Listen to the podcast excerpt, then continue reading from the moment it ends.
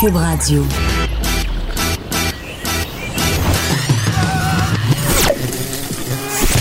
Pour elle, il n'y a jamais de mauvaise question.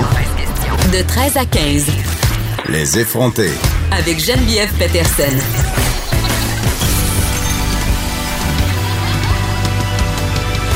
Cube Radio. Bonjour tout le monde, c'est vendredi, il y a du soleil. Euh, je me sens dissipée aujourd'hui, je me sens indisciplinée, donc ça sera euh, une émission euh, sous ce signe-là. évidemment, il y a du soleil à Montréal, je sais pas s'il y a du soleil ailleurs au Québec, mais j'imagine que oui. Et pourquoi il y a du soleil aussi, c'est parce que c'est le début des festivités Oceagaen, disons-le, le festival Oceaga qui débute aujourd'hui. J'ai d'ailleurs vu quelques festivalières tantôt au coin de la rue Sainte-Catherine et Berry. Comment je savais que c'était des festivalières qui s'en allaient à Oceaga? Hmm, un indice, leur tenue vestimentaire. On sait quand même que le festival Oshiaga est connu euh, pour euh, ses fashion statements, c'est-à-dire que les gens euh, accordent une attention particulière à leur tenue. On aura la chroniqueuse, notre chroniqueuse culturelle, Élise Jeté, qui va venir nous dresser un portrait des pires festivaliers ou des pires choses à faire dans les festivals si on veut emmerder le monde. Donc, on prend des notes à la maison si vous comptez vous rendre à Oshiaga en fin de semaine. Autre sujet euh, ayant rapport à Oshiaga, est-ce que vous saviez que plus de 40% des interventions euh, d'overdose annuelles à Montréal ont lieu pendant la période estivale. On sait que beaucoup de festivaliers consomment des drogues et on va être avec la pharmacienne Carole Desrosiers. Elle va être là pour nous parler du phénomène, pas pour nous faire la morale, mais pour nous donner euh, des trucs, si on veut, pour reconnaître euh, quelqu'un qui euh, fait une surdose de drogue, pour nous parler aussi de différentes mesures que mettent en place des festivals à travers le monde pour tester les drogues, notamment parce que ça finit toujours, pas toujours bien, malheureusement, et d'ailleurs, ça n'a pas très bien fini pour la petite fille de Robert F. Kennedy qui a été trouvée morte hier, en fait, d'une possible surdose sur chaque Kennedy Hill qui avait qui était âgé de 22 ans, euh, qui a trouvé la mort. Bien sûr, c'est pas encore confirmé euh, que c'est euh, qu'il s'agit d'une overdose, mais le New York Times a parlé avec plusieurs proches de la famille et semblerait que tout tend vers cette malheureuse. On va en parler avec euh, le journaliste judiciaire Félix Séguin, qui est accessoirement un passionné euh, des Kennedy. Euh, donc voilà, et on parlera aussi de l'arrêt de Jordan aujourd'hui qui, qui a fait en fait qu'on abandonne des poursuites contre un mafieux qui a vraiment fraudé beaucoup le fils. Donc on parlera de ça avec Félix Séguin. Aussi, euh, quelque chose qui me fait beaucoup sourire, est-ce que notre bon premier ministre François Legault a un agenda souverainiste? C'est la nouvelle théorie du complot qui circule un peu partout. Steve E. Fortin, qui est chroniqueur au Journal de Montréal, au Journal de Québec, a fait un texte là-dessus aujourd'hui. Sera avec nous pour nous redonner l'heure juste. Donc, complotiste, tenez-vous bien. Notre effronté du jour, Alex Dufresne, va nous parler de ses grands-mères stars d'Instagram, OK? Elle va nous faire découvrir une Insta-babe de, tenez-vous bien, 91 ans. Donc, euh, j'ai bien hâte de voir euh, de quoi ça va avoir l'air tout ça. Euh, aussi, la santé a un prix et mettre en danger celle des autres. Aussi, on se demandera si c'est possible d'être indemnisé financièrement suite à la transmission d'une ITS. Mais avant, si vous avez des ados à la maison, vous avez sans aucun doute vraiment aucun doute et j'en suis euh, déjà entendu parler euh, de TikTok. TikTok, c'est un réseau social chinois très populaire chez les jeunes. Comment ça marche? En fait, euh, on invite les gens à faire des espèces de lip dub, donc c'est-à-dire les jeunes, les gens chantent par-dessus des chansons très populaires et font des petits montages. Il y a même des challenges qui sont lancés. C'est très amusant, c'est très ludique. On en a parlé cet hiver aux effrontés parce qu'il y a quand même un downside à cette plateforme-là, c'est-à-dire que plusieurs jeunes qui suite à ces challenges-là ou à leur présence en ligne se font intimider sur la plateforme. Et ça a été le cas, et pas juste un peu, de deux jeunes filles de 11 et 13 ans originaires de Saguenay qui ont reçu des messages menaçants sur TikTok après qu'une ou des personnes, on ne le sait pas encore, aient pris possession de leur compte. On en parle avec la mère d'une des jeunes filles, Mélissa Turcotte. Elle est en ligne. Bonjour, Madame Turcotte. Bonjour. Écoutez, euh, c'est quand même une histoire euh, assez inquiétante. Moi, étant mère euh, de deux jeunes filles qui sont sur TikTok, ça m'inquiète beaucoup. Racontez-nous brièvement qu'est-ce qui s'est passé. Bien, en fait, c'est une situation là qui a dégénéré relativement rapidement dans le sens où euh, les, euh, les messages haineux là ont débuté hier en après-midi.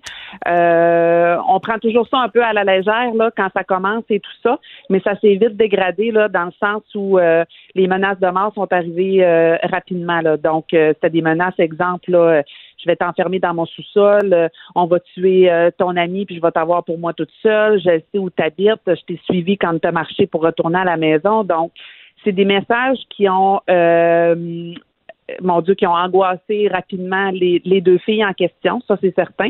Donc, nous, on a fait intervenir les policiers à ce moment-là parce qu'on voulait avoir en fait la ligne directrice, là, les procédures à faire quand il arrive des, des situations dans ce genre-là. Donc, ils sont venus à la maison une première fois pour évaluer la situation. Ils sont restés une bonne heure là, en compagnie des filles là, pour ensuite aussi là, essayer de les rassurer et tout ça. Euh, ce qui s'est passé en fait à la base, c'est que le compte TikTok, c'était un compte commun. Les deux filles avaient le même compte ensemble. Puis euh, c'est quelqu'un de l'extérieur qui a complètement pris possession du compte des deux filles. Donc on malheureusement à ce moment-là, on n'avait pas la possibilité là, soit de retracer ou euh, peu importe. Donc les policiers, ce qu'on a fait, c'est qu'on a changé le mot de passe en fait du compte. Puis par la suite, les policiers ont quitté. Puis ça a pris peut-être une vingtaine de secondes là, que la personne a renchéri de, nouveau là, en disant euh, j'ai réussi à trouver votre deuxième mot de passe, c'était facile, les polices, ah ah ah, tu sais. Euh, fait à partir de ce moment-là, là, on a rappelé les policiers une deuxième fois parce que clairement, euh, la situation dégénérait, là, puis euh, les filles étaient vraiment très nerveuses. Mais là, Madame Surcotte, je vous écoute, là, je me dis, OK, euh, elles ont reçu des menaces et tout ça. Je pourrais être portée à croire que ce sont des jeunes de leur école. Par contre, quand vous me dites, quelques minutes après avoir changé le mot de passe, là où les personnes sont à nouveau entrées en contact avec les filles pour leur dire qu'ils avaient trouvé le nouveau mot de passe, ça m'amène à penser que c'est peut-être des personnes qui ont quand même des bonnes connaissances informatiques, peut-être plus que des élèves euh, du primaire, là?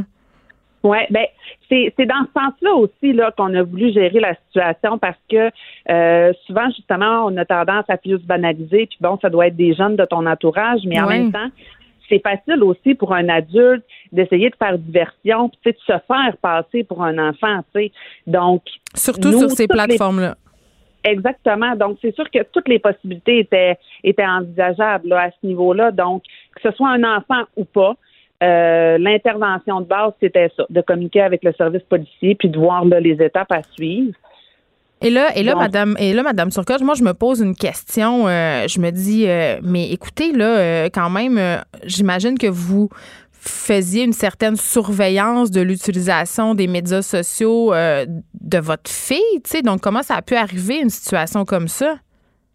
Ben en fait, c'est que comme l'application TikTok, souvent euh, les comptes là, ça, ça, ça se bonifie au niveau des fans et tout ça là. Ça peut ça peut se rendre à 6000 fans et tout ça. Donc c'est sûr que euh, faire la gestion à ce niveau-là est plus difficile. Euh, je vais être honnête avec vous, là, par le passé, là, je faisais un suivi quand même régulier sur le téléphone de ma fille, des applications, qu'est-ce qu'ils disaient et tout ça.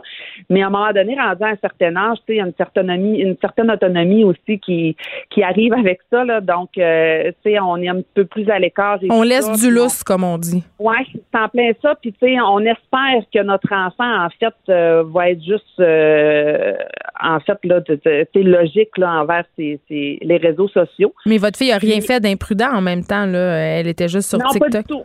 C'est ça. nous, là, c'était, c'était des choses qui étaient déjà mises au clair. C'est pas de pas mentionner l'adresse, euh, ni dans quelle ville et tout ça. Son compte, son compte est-ce qu'il était privé ou public? Euh, sur TikTok, mon Dieu, faudrait que je revérifie avec elle. Là, je n'ai pas la réponse avec moi pour le moment, mais euh, peu importe à cet âge-là, quand tu as des gens qui veulent qui veulent s'abonner, tu les acceptes souvent que tu les connaisses ou que tu les connaisses pas. Fait que le danger est là finalement. Donc euh, c'est sûr que nous il y avait une surveillance, mais en même temps il y a peut-être probablement eu un petit laisser aller un peu plus justement avec l'âge et tout ça. On souhaite toujours que, que l'enfant soit soit vigilant. Euh, mais ça peut arriver, ça, arrive là. Euh, la fameuse phrase, ça arrive juste aux autres. Là, finalement, on, on, est rentré dedans ben, comme faut là, depuis hier. Oui, puis on se comptera pas de peur, Madame Turcotte. C'est quand même difficile, je le sais, là, pour avoir des filles sensiblement du même âge. C'est difficile d'exercer une surveillance de tous les instants. Tu veux pas non plus être une police. Mais là, euh, les filles, si je comprends bien, là, parce que je vous ai, j'ai un petit peu suivi l'histoire, j'ai compris qu'ils n'avaient pas bien bien dormi cette nuit. Mais là, aujourd'hui, ils sont dans quel état? Euh, comme je vous expliquais, là, la situation dégénère. Là, donc, depuis ce matin, euh, on a des, des, nouveaux textos qui rentrent. Hmm. Donc, euh, là, on a fait appel encore une fois aux services policiers qui sont venus prendre là, vraiment une plainte officielle à la maison. puis encore, là, à l'instant où je vous parle, il y a quelques instants, on en a reçu d'autres aussi. Donc, clairement, les filles sont extrêmement nerveuses. Il y a une peur qui s'installe. Là, ça, c'est c'est assez épouvantable. L'effet que ça a, là, euh, c'est hyper rapide, puis c'est difficile là, de les ramener, là, puis d'essayer de les euh, de les remettre à l'ordre un peu, puis de dire que ça va bien aller, tu sais, que bon, les policiers sont là, puis papa, maman aussi, et tout ça, mais c'est plus gros que nature un peu, là, surtout qu'on n'a pas accès beaucoup euh, à l'information de base, là, c'est-à-dire hmm. si c'est retraçable ou pas, là. Fait il y a un gros, gros stress là, à travers tout ça depuis hier. Oui, puis peut-être juste dire euh, aux auditeurs euh, qui nous écoutent, en fait, que euh, souvent, on, se dit à ah, la police pourra rien faire parce que ça se passe sur les médias sociaux, mais il faut savoir que des menaces de mort, c'est un geste criminel qui peut être passible d'une peine d'emprisonnement et même sur les médias sociaux. Donc, il faut pas avoir peur d'aller porter plainte. Et je trouve ça bien que vos deux jeunes filles aient eu le réflexe de venir vous parler. Ça, c'est la, la chose positive dans ce dossier-là. On va vous souhaiter la meilleure des chances. Et euh, ma dernière question, ça serait est-ce que euh, votre attitude par rapport aux médias sociaux va changer à la maison? C'est terminé. C'est terminé.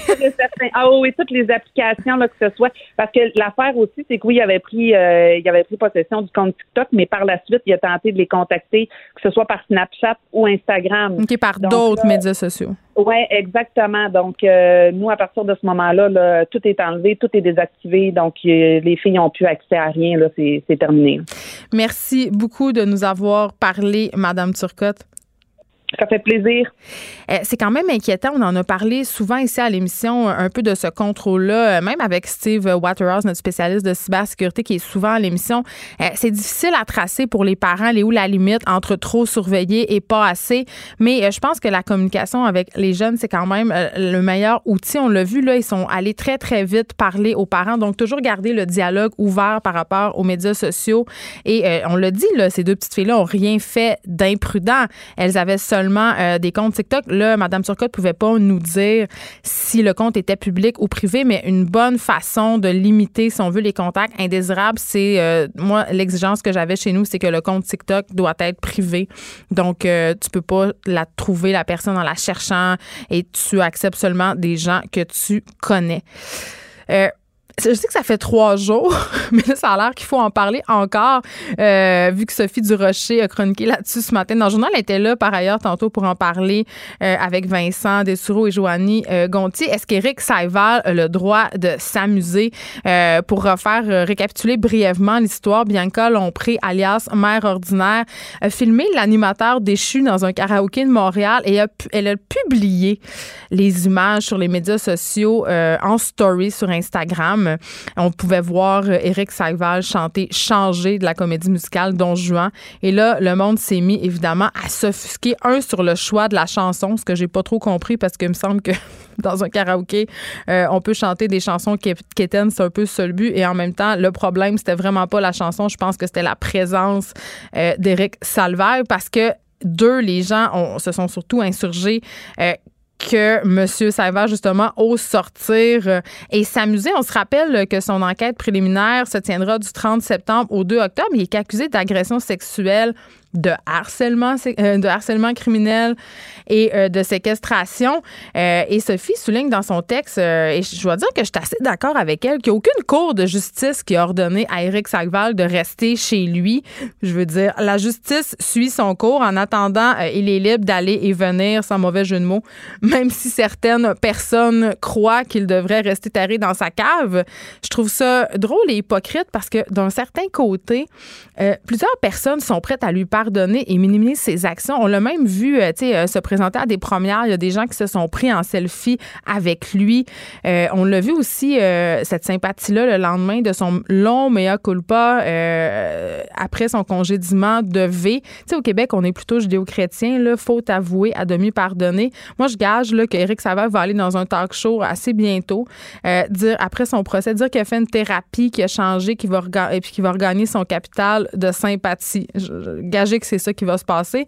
Mais moi, ce qui m'a dérangé là-dedans, c'est pas qu'Éric Salval sorte de chez eux parce que, évidemment, euh, il n'a pas encore été reconnu coupable de rien et euh, l'affaire suit son cours. Donc, en attendant, il est libre. C'est ça le système de justice. On croit au système de justice. On doit accepter ce fait, même si ce dont il est accusé est horrible. Mais moi, ce qui me fait un peu bondir, c'est filmer les vedettes sans leur consentement. OK? Prendre des photos et des vidéos de monde, là, même pas des vedettes, juste du monde, et les publier sur les médias sociaux sans leur consentement, euh, je trouve pas ça tellement respectueux. Encore moins venant d'une personne qui a environ 100 000 followers sur les médias sociaux. Je veux dire, tout le monde a le droit à sa vie privée euh, et Bianca Lompré devrait être à même de comprendre ça je veux dire, gageons qu'un mère ordinaire la trouverait ordinaire si je la filmais seule dans un bar et que je publiais ça sur Instagram. Moi, j'ai trouvé ça un grand, grand manque de respect, un grand manque de jugement de sa part. Et évidemment, elle le savait très bien, Bianca Lompré, qu'en publiant ces stories-là, ça allait faire jaser. Euh, mais dans quel but? En tout cas, je, je trouve ça douteux. Je trouve que filmer des gens à leur insu, c'est pas mal discutable. De 13 à 15. Les effrontés. Un 120 minutes de radio bien effronté.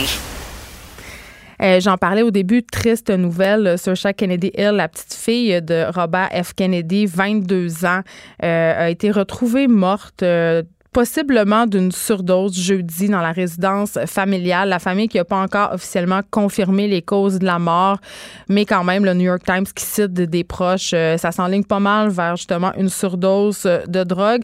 On parle de cette nouvelle tragédie frappant la célèbre famille américaine qui a l'air pas mal curse en bon français avec Félix Séguin qui se passionne pour l'histoire des Kennedy. Bonjour Félix, je pensais pas te reparler aujourd'hui. Ben non, bonjour. Écoute, euh, un autre, euh, j'allais dire, coup de théâtre dans la saga euh, des Kennedy, mais avant, moi, je savais pas ça que tu étais un passionné des Kennedy. D'où ça devient cette fascination pour cette famille-là? Ça me vient, en fait, d'un fascicule qui s'appelait Dossier meurtre, qui avait été publié alors que moi j'étais beaucoup plus jeune, je devais être à la, prime adolescence, environ de 12-13 ans. Il y avait plusieurs fascicules qui euh, parlaient des grands meurtres de l'histoire et évidemment, il y en a un qui parlait de Lee Harvey Oswald. Euh, qui euh, était évidemment il y a plus de 50 ans de ça euh, était décrit comme étant le seul suspect entre guillemets de l'assassinat de John F. Kennedy qui s'est déroulé en 1963 à Dallas. Alors, à partir de ce moment-là, pour une euh, raison euh, X ou Y que je, que, je ne pourrais pas énoncer clairement, mais je me suis j'ai commencé à me fasciner sur ces théories euh, qui entouraient la mort de JFK jusqu'à acheter, mon Dieu, des dizaines de bouquins là-dessus et évidemment en effleurant l'assassinat de, de, de du président euh, Kennedy à Dallas, ben, on s'intéresse par euh, de manière concomitante à la dynastie hein, des Kennedy. Alors c'est pour ça. Donc je suis allé à Dallas à, trois reprises et à ces trois reprises là. Euh, je suis allé m'acheter un sandwich et je suis allé m'asseoir pendant de longues heures près du dépôt de livres ou près de Daily Plaza où JFK a été assassiné. Et je sais pas, c'est un endroit qui est très chargé euh, en émotions, puis en histoire aussi. Alors, euh, ça vient de là pour répondre à ta question. C'est comme un, ton genre de pèlerinage, si on veut c'est que c'est un peu un genre de pèlerinage, effectivement, pour moi, d'essayer de, savoir, d'essayer de m'imprégner aussi de cette atmosphère qui régnait à cette époque-là, bien que euh, Daily Plaza, présentement, euh, est pas mal envahi par des vendeurs du temple et autres ben. euh, personnes qui tentent, évidemment, comme dans tous les de tout genre de, de, de, de, sites qui revêtent une histoire particulière, de profiter un peu de ça pour faire un peu de sous. mais mais tu sais, oui, c'est une histoire, évidemment, qui fascine l'histoire de John F. Kennedy et qui est quand même encore aujourd'hui l'objet de théories du complot quand même assez farfelues. Là, c'est, on dirait qu'on on vient jamais à bout de dire c'est ça qui s'est passé, puis ça va être ça l'explication. Il y a toujours des nouveaux développements, des gens qui ont des théories. C'est never forget la théorie selon laquelle on aurait mis John F. Kennedy sur une île déserte avec Elvis Presley et Marilyn Monroe. Je pense que c'est ma préférée, celle-là. Une île auquel s'ajoutent différentes vedettes qui décèdent, mais tu sais, il y, a quand même beaucoup euh, de théories très farfelues qui circulent encore. Oui, mais il y a beaucoup de théories aussi qui sont très appuyées sur euh, les faits. Je ne sais pas si tu te rappelles, rappelles le film d'Oliver Stone euh, sur, sur John F. Kennedy, où euh, on parlait de toute la filière qui était réfractaire à l'inaction de John F. Kennedy à Cuba, notamment pour renverser le régime de Fidel oui, la fameuse baie des cochons, oui, oui. la fameuse baie des cochons, évidemment, et, et, aussi l'implication, si tu veux, de, de gens qui il était pas si loin des milieux mafieux euh, dans euh, la commandite de cet assassinat-là. Et ça fait ça, c'est très clair maintenant pour tous, euh, évidemment, que la théorie de la balle magique, celle-là, il faut, faut l'évacuer, c'est-à-dire que Lee Harvey Oswald serait le seul tireur et qu'il aurait. Non, il n'a pas agi seul, c'est ça. C'est ça, qui aurait atteint Kennedy de, de plusieurs coups de feu avec une carabine italienne Carcano qui n'était pas capable, même avec les tests effectués avec les meilleurs tireurs d'élite de l'armée, ils n'ont pas été capables de reproduire la cadence de tir que Lee Harvey Oswald avait eu ce jour-là. Euh, et alors aussi que les images nous montrent bien euh, la tête de, de Robert, de, de, John F. Kennedy qui est projetée en avant puis en arrière, ce qui défie certaines lois de la, euh, de la physique aussi. Mm. lorsque, bon, alors en fait, on peut dire là, au moins pour l'instant, ce qu'on peut dire avec certitude, c'est que Lee Harvey Oswald n'était probablement pas le seul tireur euh, dans l'assassinat. Et même qu'il a peut-être été framé en bon, euh, en bon québécois. en fait, il l'a déclaré quand il a été arrêté, I'm just a pigeon. Hein. Ben, je, ne suis que, le porteur de valise, pour reprendre une expression utilisée par Claude Poirier dont on parlait hier. Mais quand même, c'est un peu une famille maudite, la famille Kennedy. Bon, évidemment, on vient d'évoquer euh, l'assassinat de John F. Kennedy. Il y a aussi eu des accidents d'avion et là, aujourd'hui, cette histoire de décès sordide par overdose, en tout cas, on suppose, je veux dire, qu'est-ce que ça contribue sans doute aussi à façonner le mythe. J'ai l'impression que c'est un peu comme notre famille royale, les Canadiens en Amérique du Nord. Ben, c'est pour les Américains, il y a un peu de sang royal, on dirait, qui coule dans les veines des, des Canadiens. Puis allons-y avec ce que les euh, ce que plusieurs appellent la malédiction des Canadiens, en commençant ben par le plus le plus récent et triste des événements, euh, le, décès hier de Sarchi Kennedy, 22 ans. C'était, comme tu l'as bien dit, la petite fille de Robert euh, Kennedy. C'était et c'est arrivé, mais on ne sait pas encore les circonstances exactes de l'événement, mais selon ce que rapportent notamment des réseaux comme NBC et CNN ce matin, les premiers répondants euh, du, euh, de l'arrondissement de, de Yannisport, qui est, un, qui est une ville portuaire du Massachusetts, euh, ont été appelés à la résidence qu'on appelle le, Kennedy Compound. Hein. C'est la résidence estivale, souvent des Kennedy qui habitent, où plusieurs des membres de cette digne famille-là ont passé leur été. Donc, les premiers répondants ont été euh, appelés là pour euh, une personne qui, euh, qui semblait décédée, une mort évidente. Alors, les tentatives de réanimation n'ont, rien pu arranger pour, pour Sarchi Kennedy. Alors, on a prononcé, on a prononcé sa mort. En fait, on l'a déclarée morte lors de son arrivée à l'hôpital. La famille, effectivement, a émis un communiqué qui confirmait sa mort également. Et si on regarde un peu l'historique de Sarchi Kennedy, elle avait affirmé elle-même à plusieurs reprises, même s'il était d'une famille très aisée, puis être entouré d'amour, s'être battu longtemps avec euh, la dépression, des problèmes de dépression, des problèmes de dépression, donc, donc, une grande tristesse, une tristesse infinie qui lui restait toujours au cœur. Euh, et il semble, selon les premières constatations, qu'il s'agirait donc d'une overdose. Alors ça, mais on ne parle pas de suicide, bien évidemment. En tout cas, l'histoire ne nous permet pas encore d'affirmer une telle chose. Non, effectivement. Alors, pour revenir à, ce qu'on appelle justement la malédiction des Kennedy, regardons un peu ce qui est arrivé à, ces, à, cette, à cette famille-là à travers l'histoire. Euh, Joseph et Rose Kennedy ont eu euh, quatre garçons et cinq filles. Alors, euh, il y a eu Rosie qui, elle, a eu à la naissance des complications et puis par la suite des opérations qui l'ont laissée dans un état assez pitoyable, c'est-à-dire que elle avait, il semble, en fin cerveau d'un Il réfléchissait avec le cerveau d'un enfant de trois ans. Il est mort en 2005, euh, esselé. Euh, il y a Joseph Kadede, qui est un autre des garçons, qui était l'aîné de la famille. Lui, euh, c'était un militaire, décrit comme un excellent pilote. Il est mort dans un crash d'avion pendant la Seconde Guerre mondiale. On a abondamment parlé de John F. Kennedy, lui assassiné euh, en 1963 à Dallas. On parle maintenant de son frère Robert, hein, Robert qui est le père de Sarchi, le grand-père de Sarchi Mhm. Kennedy qui est décédé hier. Lui a été assassiné en 68 alors qu'il venait de remporter les primaires démocrates dans l'État de la Californie. Ses deux fils, par la suite, au cours des années 80-90, sont morts, l'un d'une overdose, l'autre d'un accident de ski. Euh, Ted Kennedy, l'homme politique, lui a survécu euh, à deux accidents. Lors de un, d'un de ces accidents-là, euh, il y a une de ses passagères dans l'auto qu'il conduisait qui est morte. Lui-même est décédé en 2009.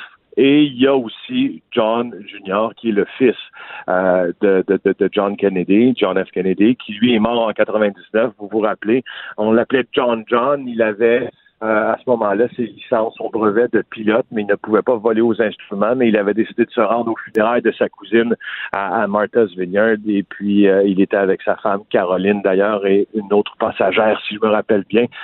il a raté complètement son approche, a été euh, victime de désorientation, si, euh, si tu veux, là, spatio-temporelle, et puis euh, il n'a il n'a pu euh, se rendre à destination.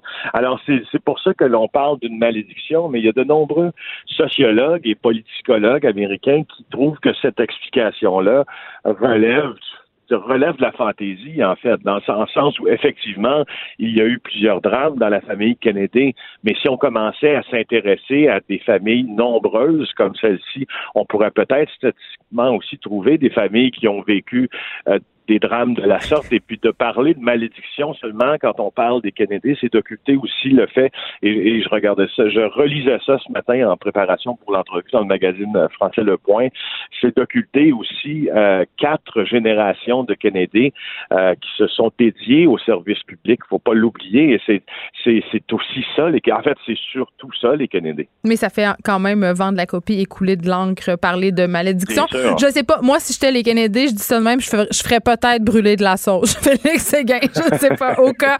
Euh, je veux juste, avant qu'on se laisse, il nous reste quelques minutes, qu'on se parle du dossier euh, Paolo Catalina quand même, euh, parce qu'il y a un juge qui a ordonné l'arrêt des procédures dans son cas et celui aussi de ses associés parce qu'ils font face à mille accusations de fraude fiscale, c'est pas rien. Et là, ça, ça se oui. passe dans le cadre de l'arrêt Jordan, donc pour vraiment être réductrice, quand ça prend trop de temps, on suspend la cause. Mais pour les gens qui ont aucune idée, c'est qui Paolo Catalina? Ben, Paolo Catania, c'est un, un entrepreneur euh, de Montréal qui euh, a fait fortune. Frank Catania, Paolo Catania, les deux, donc, euh, ont fait fortune dans l'immobilier, mais la construction, surtout résidentielle et semi-commerciale. Ils ont été au centre de nombreuses controverses quand les scandales de collusion, de corruption ont commencé vers les années 2008 avec plusieurs projets, notamment à Montréal. Et là, Revenu Québec était venu leur mettre le, le, le grappin si vous voulez, en déposant plus de 1000 chefs d'accusation en, en, lien avec la fraude fiscale, l'exemple aussi avoir bénéficié de crédits de taxes auxquels ils n'avaient pas droit pour X ou Y raison, des amendes qui auraient pu totaliser 12,5 millions de dollars. Et là, ben, l'arrêt Jordan vient euh, vient d'annuler tout ça, si vous voulez, qui, rappelons-le, l'arrêt Jordan a été euh, prononcé par la Cour suprême qui se positionne contre les délais déraisonnables engendrés euh, dans certaines causes. Et cet arrêt-là fait en sorte que à un certain moment, quand on a dépassé ces délais, euh, quand on, quand, quand les délais qui sont raisonnables deviennent déraisonnables, ben finalement euh, on tire le fil, on débranche tout, on arrête. Alors euh, c'est ce qui est arrivé à, à Paolo Catania, à la construction Franck Catania. Je comprends qu'il y avait une certaine complaisance de la part de la Cour, souvent pour les procureurs sur les délais. Ça a aidé beaucoup dans, dans certains cas. J'en avais parlé avec François Bernier en ondes ici. Par contre, ça a permis à beaucoup de gens de, de se tirer d'affaires affaires. Là, il y a ce cas-là, mais il y a aussi des Hells Angels qui s'en sont tirés. donc, je sais pas, est-ce que dans ma tête, ça, pourrait contribuer à faire perdre la confiance des gens en notre système de justice? La confiance qui est quand même assez ébranlée du public déjà. Là, je trouve, je trouve que ça paraît bien mal. Il doit être mort de rire, Paolo Catalina. Ben, c'est parce que si on regarde objectivement ce qui se passe avec les délais du système de justice, on est souvent dans euh, ce genre d'affirmation-là lorsque ça concerne des méga procès. Euh, souvent, mais justement, avant le prononcé de l'arrêt Jordan, les forces policières épaulées par les procureurs de la couronne avaient tendance à mener des opérations, des méga rafles et des méga opérations policières qui se traduisait en méga procès. Le problème de ces méga procès-là et de la gestion de ces méga procès-là, c'est entre autres la transmission de la preuve, c'est entre autres la gestion, d'un exemple, dans le cas de Catania, de 1000 chefs d'accusation euh, et de monter une preuve qui peut être cohérente avec ces accusations-là. Ça prend beaucoup plus de temps que de faire des procès séparés souvent. Euh, et, c'est là souvent où l'arrêt Jordan est venu euh, s'appliquer. C'est lorsque c'est ces phases de préparation, de communication de preuves, euh, de, conférences préparatoires, etc., devenaient extrêmement pesantes. Et euh, ainsi, euh, ça fait en sorte qu'on a de la difficulté à gérer les gros procès. Donc, on, les délais augmentent. Ça devient des délais déraisonnables. Et voici. Alors, c'est là-dessus qu'on peut s'appuyer pour affirmer qu'il y a une, des lenteurs, des problèmes dans le système de justice. Hmm. Écoute, c'est tout le temps qu'on avait. Merci, Félix Seguin, de nous avoir parlé. Là, on va te laisser euh, tranquille pour toute la fin de semaine. Repose-toi bien. Bye. Merci de nous avoir parlé. Geneviève Peterson, la seule effrontée qui sait se faire aimer. Jusqu'à 15, vous écoutez Les effrontés. Est-ce que notre bon premier ministre François Legault a un agenda souverainiste? C'est la nouvelle théorie du complot qui circule. J'adore ça. Euh, ça fait plein de merde sur Insta, sur euh, Twitter, pardon. Euh, Steve E. Fortin, chroniqueur au Journal de Montréal et Journal de Québec, est au bout du fil pour faire la lumière sur ce nouveau scandale. Bonjour. Écoute, je suis déjà crampée. Ça me fait un peu rire. Je lisais ta chronique ce matin, puis je me disais, est-ce que est-ce qu'on est vraiment rendu là, tu sais? Ben, c'est drôle, hein, parce que j'ai pas mal d'amis qui, euh, pas mal d'amis souverainistes qui sont partis à la CAQ et qui euh, parfois essayaient de me convaincre ou, euh, ou qui arguaient, oui, mais c'est ça, ça va être la nouvelle voie, puis en temps et lieu, ben, on va revenir vers la souveraineté, tout ça. Et, et pendant ce temps-là, ben, je me souvenais des derniers mois, même des dernières années, là, depuis 2014, en fait, euh, François Legault est allé de plusieurs, à plusieurs reprises de profession de foi fédéraliste, on ne peut plus clair. Et le plus drôle, je viens de l'envoyer sur Twitter parce que je me suis dit avant qu'on qu entre en onde, euh, le 1er août de l'an dernier, juste avant la campagne électorale, en, en, entrevue avec le West Island Gazette puis le Montreal Gazette, François Legault disait Never, never, the sovereignty, never again. Puis, euh, tu sais, il, a tellement souvent euh, fait cette profession de foi-là que quand je vois des, des, gens qui disent non, non, mais ce nationalisme-là peut accoucher sur autre chose, François Legault s'est peinturé dans un coin. Il a, il a tellement été loin dans sa conversion fédéraliste que maintenant, euh, s'il fallait qu'il décide de changer d'idée, de commencer même à ouvrir ne serait-ce que la, la, plus petite euh, euh, projection euh, vers l'indépendance, je veux dire, il, se ridiculiserait. Là. Ben, écoute, il n'est pas son premier move de girouette, mais évidemment, je pense que mhm. celui-là, ça serait un peu too much. parce qu'évidemment, euh, comme tu le soulignais, il n'a pas, pas arrêté de faire des professions de foi fédéralistes. D'ailleurs, il dit toujours un Québec fort dans un Canada uni. mais là, tu sais, mais quand même, je peux comprendre l'idée derrière ça, le fait que l'espèce de le nationalisme de la CAQ peut-être pourrait éventuellement cacher une espèce d'agenda souverain même si c'est très, très euh, tiré par les cheveux. Mais là, moi, ce qui me, particulièrement euh, fait sourire, et je pense que c'est ton cas aussi, Steve, c'est le tweet de la mm. présidente en personne des libéraux, Véronique Tremblay, euh, qui, qui écoute, je sais pas si on peut parler ici de, dérapage. Je vais le lire, OK, pour les auditeurs. Elle a tweeté la chose suivante. Ça me fait bien sourire. François Legault aime jouer sur les deux tableaux et ça le sert bien. Mais ne soyons pas dupes. Son petit jeu est clair. Il prépare le terrain pour la souveraineté. Le Parti québécois le sait très bien et tente de renverser la vapeur. Et pedaille, pedaille. Ben, je veux dire tout de suite une chose. Véronique Tremblay, ce qu'elle fait en ce moment, c'est qu'elle tente de juguler les, pertes, euh, les pertes faramineuses que son parti subit aux mains de François Legault.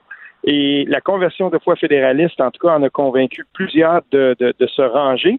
euh, si on veut, là, avec euh, avec la CAQ, des fédéralistes, des gens qui peut-être avant avaient voté pour les libéraux. En tout cas, dans le comté où j'habite, moi, dans Papineau, l'ancien fief du débonnaire Norm Macmillan, c'est, je veux dire, en Outaouais, ça, et, ça, c'est arrivé une fois que le PQ avait réussi à, aller chercher ce, ce comté-là. En 1976, on se souviendra, premier député noir élu à l'Assemblée nationale, Jean Alfred. Et puis là, ce, qui, ce que je trouve drôle là-dedans, c'est que justement, ce comté-là, c'est exactement le type de comté que euh, les libéraux ont perdu aux mains de la CAQ parce que le vote fédéraliste s'est transféré vers euh, vers la CAQ. Et, c'est ça, donc, c'est Mathieu Lacombe, le ministre de la Famille, qui est, député dans ce comté-là. Et juste à côté aussi, donc, dans Gatineau, euh, ça, c'était vraiment une surprise. Même chose, la CAQ est passée. Et, ce qu'on remarque, c'est que ce qui est en train de se passer, c'est vraiment, il y, a, comme un changement. Le, Parti libéral s'est tellement cantonné sous Jean Charest, mais encore plus sous Philippe Couillard dans un antinationalisme euh, qui, qui, a dérangé en dehors de Montréal que, euh, ben, finalement, les gens n'ont pas n'ont pas eu, euh, ils n'ont eu aucune réticence à quitter ce Parti libéral-là puis dire, ben, on va donner la chance à un autre Parti fédéraliste, soit la CAQ. Qui nous représenterait plus euh, dans nos supposées valeurs nationales. Mais écoute, elle s'est quand même euh, fait répondre assez bête, là, la Madame Tremblay sur Twitter, notamment Benoît Charette, notre ministre de l'Environnement, qui, qui, a, quand même ridel. il a dit, on dit que le rire est bon pour la santé. Merci de contribuer ainsi à mon bien-être en me faisant pouffer de rire à la lecture de vos gazouilles. Donc, c'était assez intéressant à suivre euh, quand même. Euh, mais écoute, c'est moi. Un ex-péquiste, hein, celui-là, ben pour le rappeler, euh, c'est un ex-péquiste. Et, et, là, ce qui est, ce qui est drôle là-dedans, c'est que la CAQ est quand même, en ce moment, là, on est encore dans un dans une situation où la CAQ n'a pas risqué grand-chose. Mais on, le sait, là, le dossier sur la laïcité, je veux bien que le, premier ministre tweet et dise euh, j'ai réglé ça, c'est pas réglé. Mais c'est ça que je voulais parler euh, parce que euh, ah. c'est pas si clair et c'est pas si vrai que ça, que ce dossier-là est réglé, du moins pas au Canada, là, pas du tout, du tout. Là. Non seulement ça, c'est pas réglé, mais le prochain gouvernement, admettons là, que le prochain gouvernement soit conservateur euh, et ce qui est très, très probable. Et imaginons, ça, c'est un peu moins. Fais-moi pas peur, Fais-moi pas peur. Oui, mais ça pourrait arriver. Conservateur majoritaire, imaginons ça. Euh, conservateur majoritaire, ça veut dire que euh, peut-être de façon moins euh, moins euh, affirmée, là, mais c'est que, que Maxime Bernier l'avait fait quand il avait dit ben le pipeline, on va le passer, puis vos ce qui va se passer avec conservateur majoritaire, c'est qu'on va mettre beaucoup de pression sur le Québec pour dire on va passer le pipeline. Et là, à ce moment-là, François Legault, il va être il va être confronté aux limites de, de, de son nationalisme. Il pourra bien dire oui, mais je, veux que ma loi tienne, ma loi sur la laïcité, va être en Cour suprême, on verra ce qui se passera. Et le prochain gouvernement s'installera, il va faire passer ses c'est plus dur projet comme tout gouvernement dans les premières années de son mandat. Et à ce moment-là, François Legault va diriger vers la, fin du sien.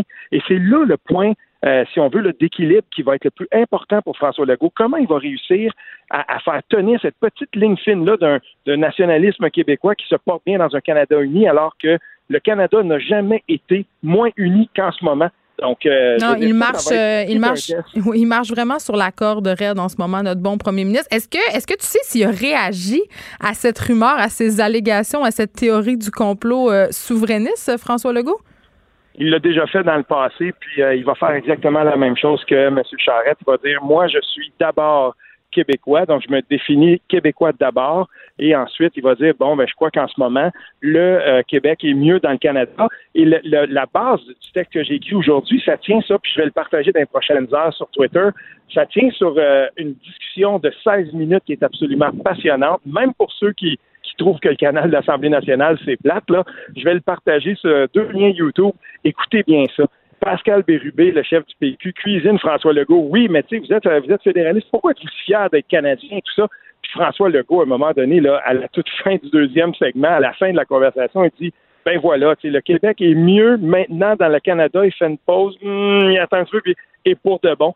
Et, ah. c'est tellement drôle de voir la discussion entre les deux. Il n'y a pas d'animosité. Là. Tu vois, c'est deux, c'est deux personnes qui viennent quand même de la même famille politique et deux personnes qui se côtoient à l'Assemblée nationale, mais de le voir, Pascal Bérubé, insister et cuisiner François Legault pour qu'il le dise. Dis-le, mon François. Oui, mais en même temps, il dit maintenant, il dit maintenant, il dit pour le moment. Tu sais, il ouvre quand même la porte. Oui, mais l'ajouter à la fin, mais il utilise quand même des marqueurs de relation qui sont qui, qui prêtent à interprétation. Tu sais, les, les gens entendent juste ça. je, je, suis absolument persuadée, euh, Steve Forte, qu'il y a des gens qui sont plugués sur le channel de l'Assemblée nationale n'attendant qu'un faux pas pour tirer les conclusions les plus farfelues. Écoute, on va, moi, je vais aller, on va aller voir ça sur Twitter. Tu vas nous partager, euh, pas sur, euh, oui, sur Twitter, ces deux euh, extraits YouTube euh, fort euh, divertissants. Merci de nous avoir parlé. On rappelle qu'on peut te lire dans le Journal de Montréal et le Journal de Québec. On s'arrête un peu, Michael Détrempe, après la pause chef de marque de porte-monnaie. Est-ce qu'on peut se faire indemniser après cette fête transmettre une ITS? Écrivaine,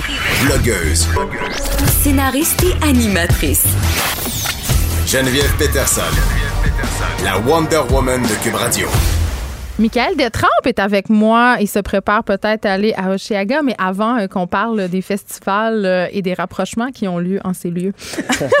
Un petit mot à propos euh, de Capital One et le fait, évidemment, que ses clients victimes de la récente fuite de données seront contactés la semaine prochaine, je pense, selon Ben, un récent communiqué. Ben, c'est ça, ce qui est sorti hier. Donc, c'est juste pour dire aux clients là, chez Capital One, Costco et HBC. oui, parce que c'est leur, c'est leur carte de crédit chez Costco avec Mastercard. C'est exact.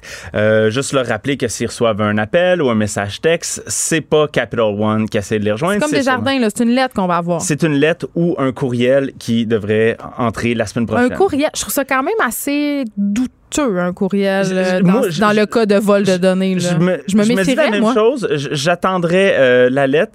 Euh, mais bon, peu, peu importe, on fait attention, on est sur ses gardes, même si c'est un courriel qui a l'air legit, comme on dit. C'est qu'on demande jamais d'informations, en fait, dans un courriel officiel d'une banque. On vous On demandera pas de cliquer sur un lien pour entrer votre numéro d'assurance sociale, votre couleur de bobette. Puis ça a l'air niaiseux à dire, là, mais on le dit jamais assez souvent. Parce qu'il y a encore du monde qui se font. euh, Oui, mais je peux comprendre. euh, J'ai reçu des courriels de Desjardins qui étaient assez ressemblants parce que, De, de pas des jardins, tu veux dire. c'est ça que je veux dire, des ça. courriels pseudo Desjardins qui s'avéraient qui étaient en fait très ressemblants. Donc, j'ai au, au premier abord, je checkais ça, puis j'étais comme bon, euh, Desjardins m'envoie un courriel, j'ouvre le courriel, puis là, en regardant très attentivement, je me rendais compte que c'était pas un vrai courriel Desjardins, mais ça utilise la même police de caractère, les mêmes logos, le même langage, il n'y a pas de faute. C'est pas vrai dire, les fraudeurs sont rendus très sophistiqués. Oui. Ils ont découvert Antidote et C'est vraiment, corrigent, c'est ça, c'est ça. corrigent leur, leur- leur courriel euh, frauduleux. Donc, la meilleure façon de s'assurer que c'est véritablement un vrai envoi de votre banque, soit Desjardins ou soit de l'émetteur de votre carte de crédit euh, Capital One, c'est euh, évidemment, on ne vous demandera jamais d'envoyer des renseignements personnels ou de divulguer des informations sur vous dans un courriel en cliquant sur un hyperlien. Ça, c'est non. Aussi simple que ça. C'est vraiment, c'est facile. C'est vraiment juste ça. Bon, ah, écoute, euh, mon sujet, euh, j'avais hâte de parler de ça, pas que je trouve ça drôle, mais un peu. Ouais. Est-ce que tu te rappelles euh, cet hiver, tu sais, le- tout le monde connaît le fameux festival euh, d'Insta ouais, Coachella aux États-Unis. Euh, il y avait eu une épidémie euh, d'herpès. Oui. Ça avait défrayé la manchette parce qu'on sait que dans ce type d'activité, de happening, de festival, c'est propice au rapprochement. Ben oui, les ben gens prennent de l'alcool, il y a du beau La monde. musique, euh, le beau monde, ça. on est légèrement vêtu. Fait que, tu sais, ça se pourrait que tu reviennes avec un petit souvenir, puis c'est pas nécessairement quelque, to- chose que tu as Oui, acheté oui, au ben, magasin oui, de, de chandail. Qui dit belle nouvelle rencontre dit possibilité de MTS. Ouais. Donc, euh, en fait, de ITS, pardon. on- on- Euh, je pense qu'il faut même dire ITSS maintenant. Ouais, ben, je- On moi, peut je- plus rien dire. Je suis old school, je garde En ça cas, MTS. les, bon, on infections transmises sexuellement euh, et autres facilités, là, OK? Bon, euh, c'est ça. Puis là, euh, il y, a- il y a des cas qui ont défrayé la manchette, ça fait pas longtemps, comme quoi, justement, tu pouvais ou tu pourrais, il y a des gens qui demandent ça d'être indemnisé euh, si la personne le savait. Ben, c'est ça, le- la, Il y a- la, il y a- l'honneur de la il y a quelques, quelques conditions. Euh, la personne doit être consciente. Euh, la personne qui, qui nous a transmis l'ITS. Parce qu'on a vu, il y a une fille qui a eu l'herpès, le gars le savait qu'il l'avait, tu sais, tout Ben, ça. oui, en fait, ben, dans, dans ce cas-là, justement, lui, il n'avait pas été diagnostiqué médicalement, Mais il savait, il avait déjà eu. Il y avait un visuel, des Oui. indices. On s'excuse hein, s'il y en a qui disent en ce Puis, moment. euh, justement, l'homme avait été condamné, là, c'était plus tôt cette année, à remettre 32 707 et 98, quand même très précis. Comment comme tu calcules ça? Je, me demande la même chose. C'est sûr que euh, les tribunaux bon, vont, euh, vont, vont regarder c'est c'est quoi les, les, disons, le, le préjudice qui a été causé à la personne. Donc, c'est euh, les, bon, à la base, les traitements, médicaments, euh, tests de dépistage, euh, ces coûts-là. Et après ça, ben, il y a tous les autres facteurs peut-être plus intangibles. Ben attends, il y a deux affaires, là, Michael et Trump. La première chose, si tu te fais transmettre une infection qui, avec laquelle tu restes pas jusqu'à la fin de tes jours, donc l'herpès, ça se guérit pas, ça se contrôle, mais ça, tu restes toujours porteur.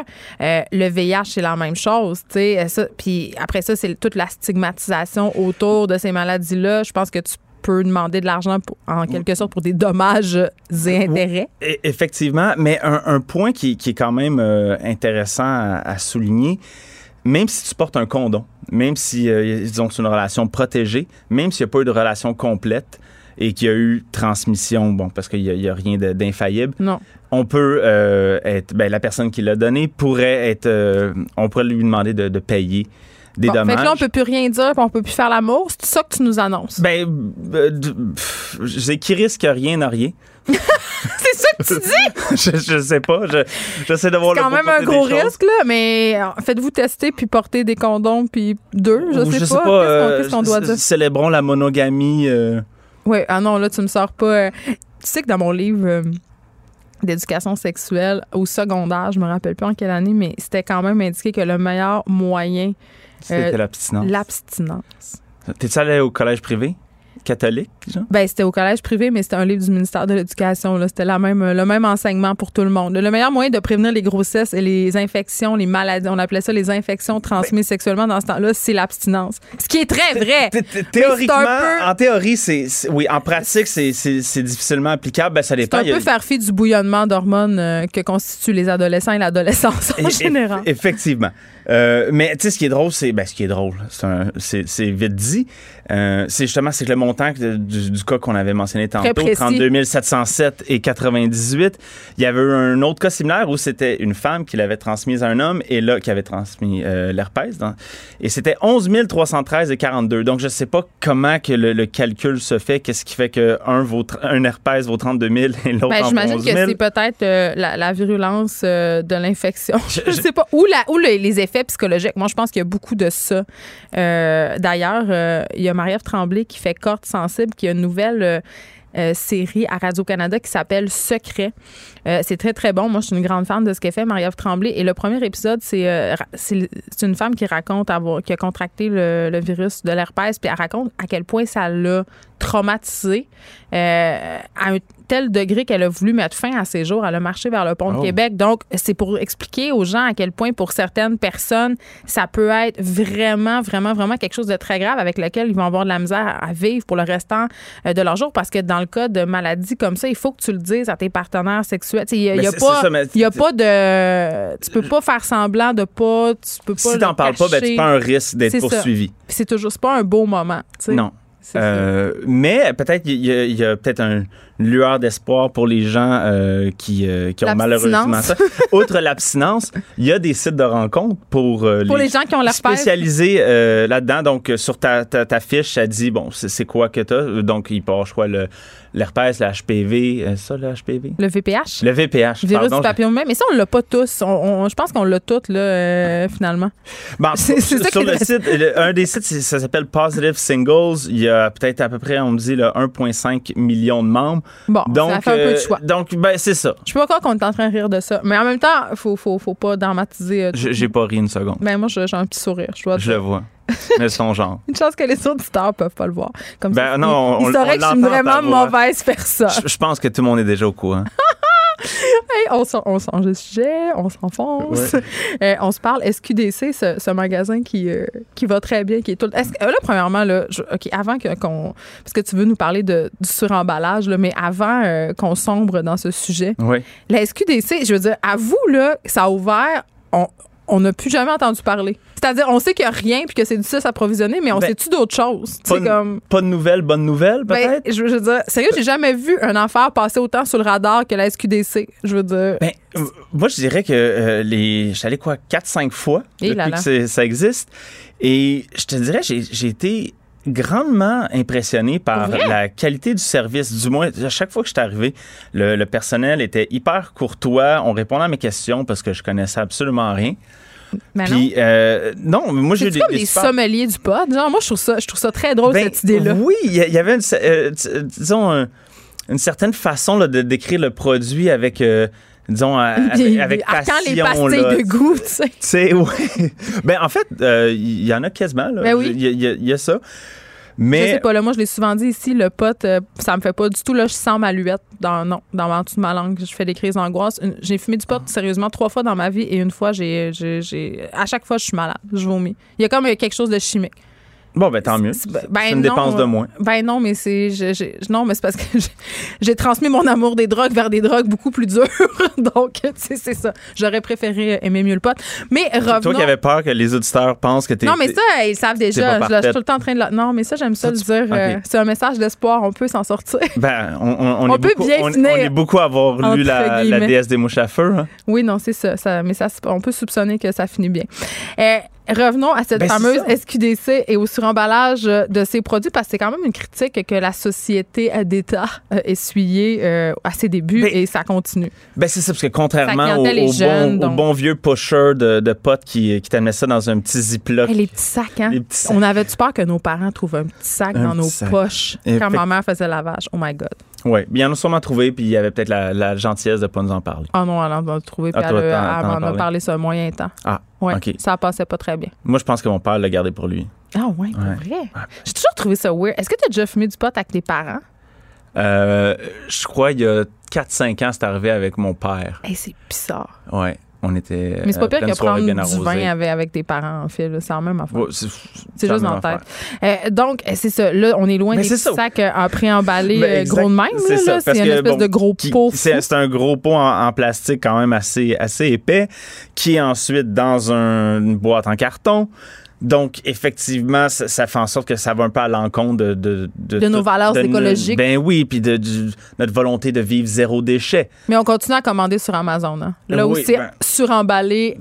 Doublement, Non, mais ça n'a aucun sens. L'autre fois, j'ai commandé un, un- un truc qui était gros comme la paume de ma main. C'est arrivé dans une boîte trois fois cette grosseur, emballé dans du papier bulle, emballé dans un papier d'emballage. C'était quelque chose de, de fragile? Non, c'était une affaire de cuisine, même pas fragile en plastique. Tu sais, ça avait aucun, il y avait aucune justification euh, pour euh, me rendre euh, genre logique cet emballage-là. Mais je dirais que c'est pas le seul péché d'Amazon, mais c'est une autre discussion.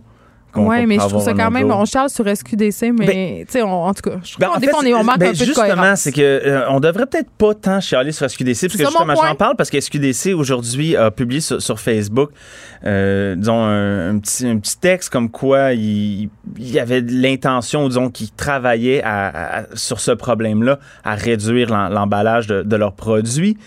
Et là, bon, il y a un texte qui accompagne ça. Et là, quand on, on lit le texte, on comprend bien un peu. La société d'État est un peu menottée, si on veut, là, parce que quand on regarde les, euh, les, les, les règlements euh, qui, sont, qui, sont, é- qui sont émis, c'est- pratiquement. Ça devient Ils ont pratiquement comme pas le choix, là. Ils ont comme pas le choix. Il faut que ça soit à l'épreuve des odeurs, inviolable, opaque, ça empêche la contamination.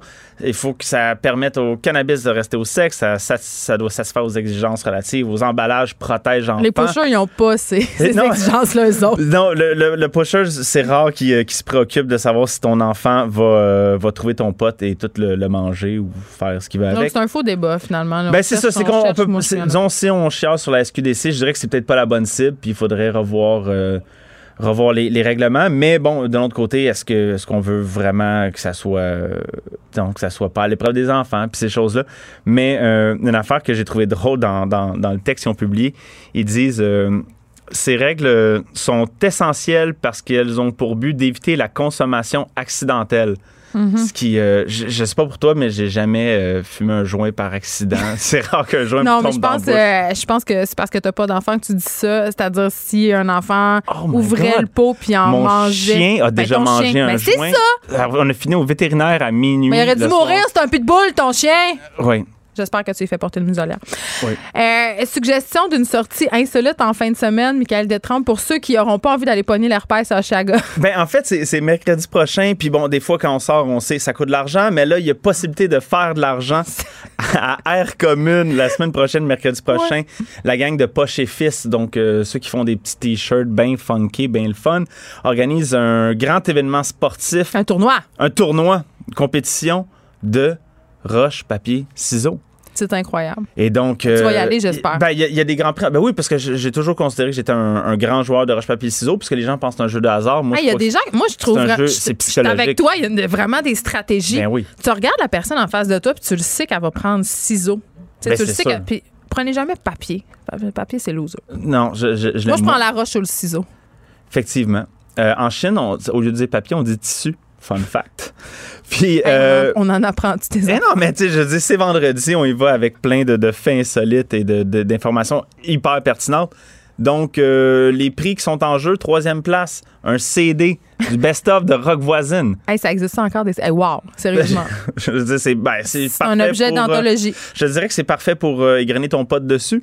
Une carte cadeau. Tu de... nous rappelles des, des vieilles techniques. oui.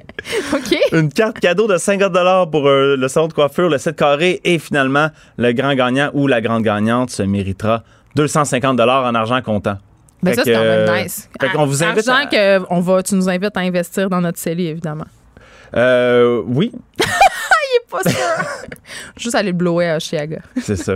Merci beaucoup, Michael Détrempe, d'avoir été avec nous. Tu es le chef de la marque Porte-Monnaie. On peut aller sur ce site, sur cette section, en fait, du Journal de Montréal, lire plein d'affaires intéressantes sur l'argent. On s'arrête un instant. De 13 à 15. Les effrontés. Deux heures où on relâche nos bonnes manières. Après tout, on est en vacances. Cube Radio. Avec Oshiaga euh, en fin de semaine et Il Sonic la fin de semaine prochaine. Évidemment, la saison des festivals bat son plein et la saison des overdoses aussi, malheureusement. On en jase avec la pharmacienne communautaire Carole Desrosiers. Bonjour, Madame Desrosiers. Bonjour, Madame Peterson. Écoutez, je suis très contente de vous avoir, mais avant, euh, je vais juste donner quelques statistiques qui font froid dans le dos, à mon sens. J'en donnais une en début d'émission, euh, c'est-à-dire 40% des interventions d'overdose annuelles à Montréal ont lieu pendant l'été. 30 euh, à 60% des produits consommés sont coupés avec autre chose ou ne sont pas du tout ce que la personne pensait se procurer. Donc, on pense acheter quelque chose et c'est autre chose.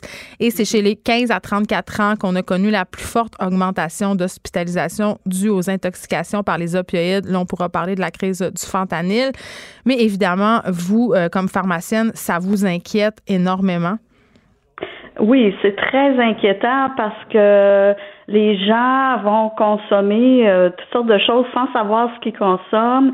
C'est sûr que la période estivale, elle, nous amène des fois à vouloir, euh, pour certaines personnes, avoir un petit peu prendre, consommer peut-être de façon comme comme on consomme un verre de vin de façon occasionnelle et modérée. et là, vous savez, causer de troubles. Vous savez que ça fait peut-être tiquer certaines personnes de parler de consommation de drogue de façon récréative, mais le but aujourd'hui, c'est pas euh, de faire la morale aux gens ou encore de dire si c'est bien ou mal de consommer des drogues. On le sait euh, que ça se fait. Je veux dire, mm-hmm. il y a plein de gens euh, qui en consomment des drogues de façon récréative, mais est-ce qu'on peut définir qu'est-ce que c'est qu'une drogue récréative en général?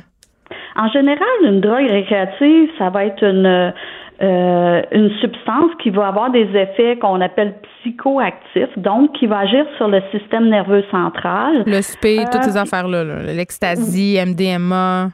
Même l'alcool, oh. Euh, qui va être consommé, c'est considéré comme une substance psychoactive. Puis quand c'est consommé de façon modérée, on s'attendrait pas à ce qu'il y ait des effets néfastes. Le problème, c'est que les gens, des fois, vont acheter des choses, des drogues de rue, euh, ou encore vont consommer euh, des choses qui sont pas aux bonnes doses ou qui vont être coupées avec d'autres euh, d'autres choses. On va penser par exemple à un jeune qui se fait offrir par un de ses amis une substance, une pilule, là, qui a l'air d'une pilule, il va la consommer, mais peut-être cette personne-là a déjà pris de l'alcool en plus. Et la combinaison de tout ça, c'est pas bon. exact. Peut-être qu'elle prend déjà des médicaments, euh, puis son ami ne le sait pas, ou de toute façon, il connaîtrait pas les, les, interactions. Ou peut-être que c'est pas la bonne dose pour cette personne-là, puis c'est là qu'on a des problèmes euh, de, surdose. Madame Desrosiers, j'entendais euh, récemment euh, dans la balado Narcos PQ où on interviewe des gens qui sont des participants actifs, soit des trafiquants de drogue, des gens qui ont déjà trafiqué, bref, des gens très au fait du milieu du trafic. J'entendais quelqu'un dire, quelqu'un qui avait fait le trafic de drogue, dire qu'il aurait jamais consommé son propre produit parce qu'il pouvait jamais être sûr de qu'est-ce qu'il y véritablement dans ce qu'il vendait. Et à cet effet-là, il y a plusieurs grands festivals dans le monde qui ont fait preuve, ben, si on peut dire, de leadership, d'ouverture. Euh, ils se sont mis à faire, euh, à mettre des stations, des stations d'analyse sur les lieux, sur leurs lieux de festival, afin que les gens qui désiraient prendre des drogues puissent les faire analyser euh, sur place. Ça, est-ce que c'est une bonne initiative, non? Absolument, absolument. On applaudit ces initiatives-là. Mais si c'est pas ça. Par contre, ça peut pas détecter tout.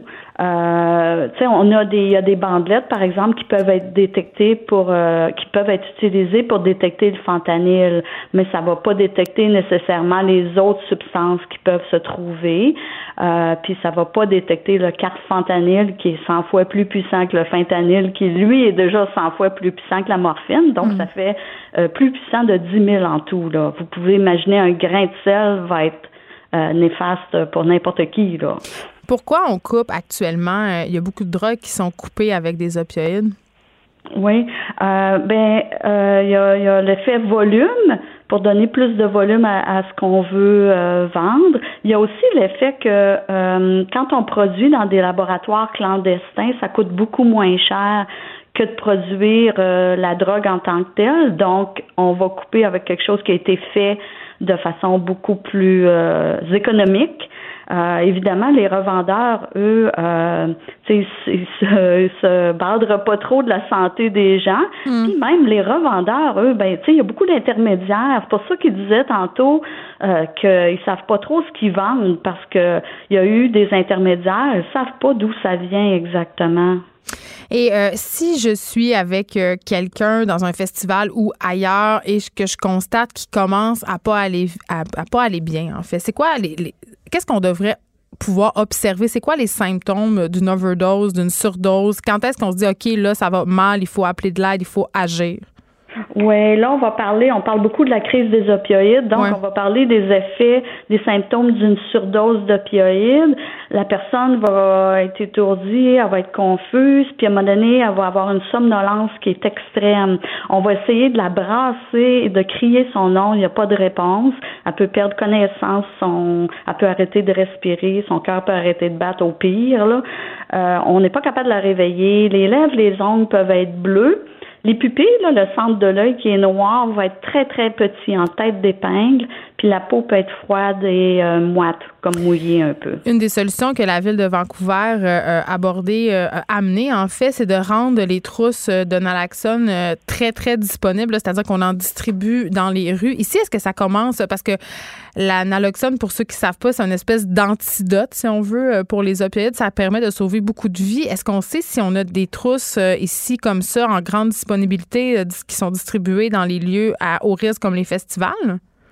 Euh, oui, dans certaines places, c'est distribué, mais maintenant, avec le gouvernement du Québec, on a un programme en pharmacie qui rend la trousse, euh, euh, qui est le, prix, le coût va être couvert par le gouvernement hmm. pour n'importe quelle personne de 14 ans et plus. Donc, on peut se procurer une trousse en pharmacie gratuitement. Le pharmacien va donner les instructions, va faire l'enseignement, comment l'utiliser.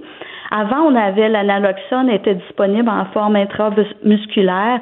Maintenant, c'est disponible en forme euh, intranasale. Ça s'appelle ça s'appelle le Narcan. Oui, mais il faut aller la chercher. On la met dans les trousses. Mais il faut aller la chercher. Moi, je pense que si je suis un jeune de 14-15 ans, j'ai pas nécessairement conscience des dangers.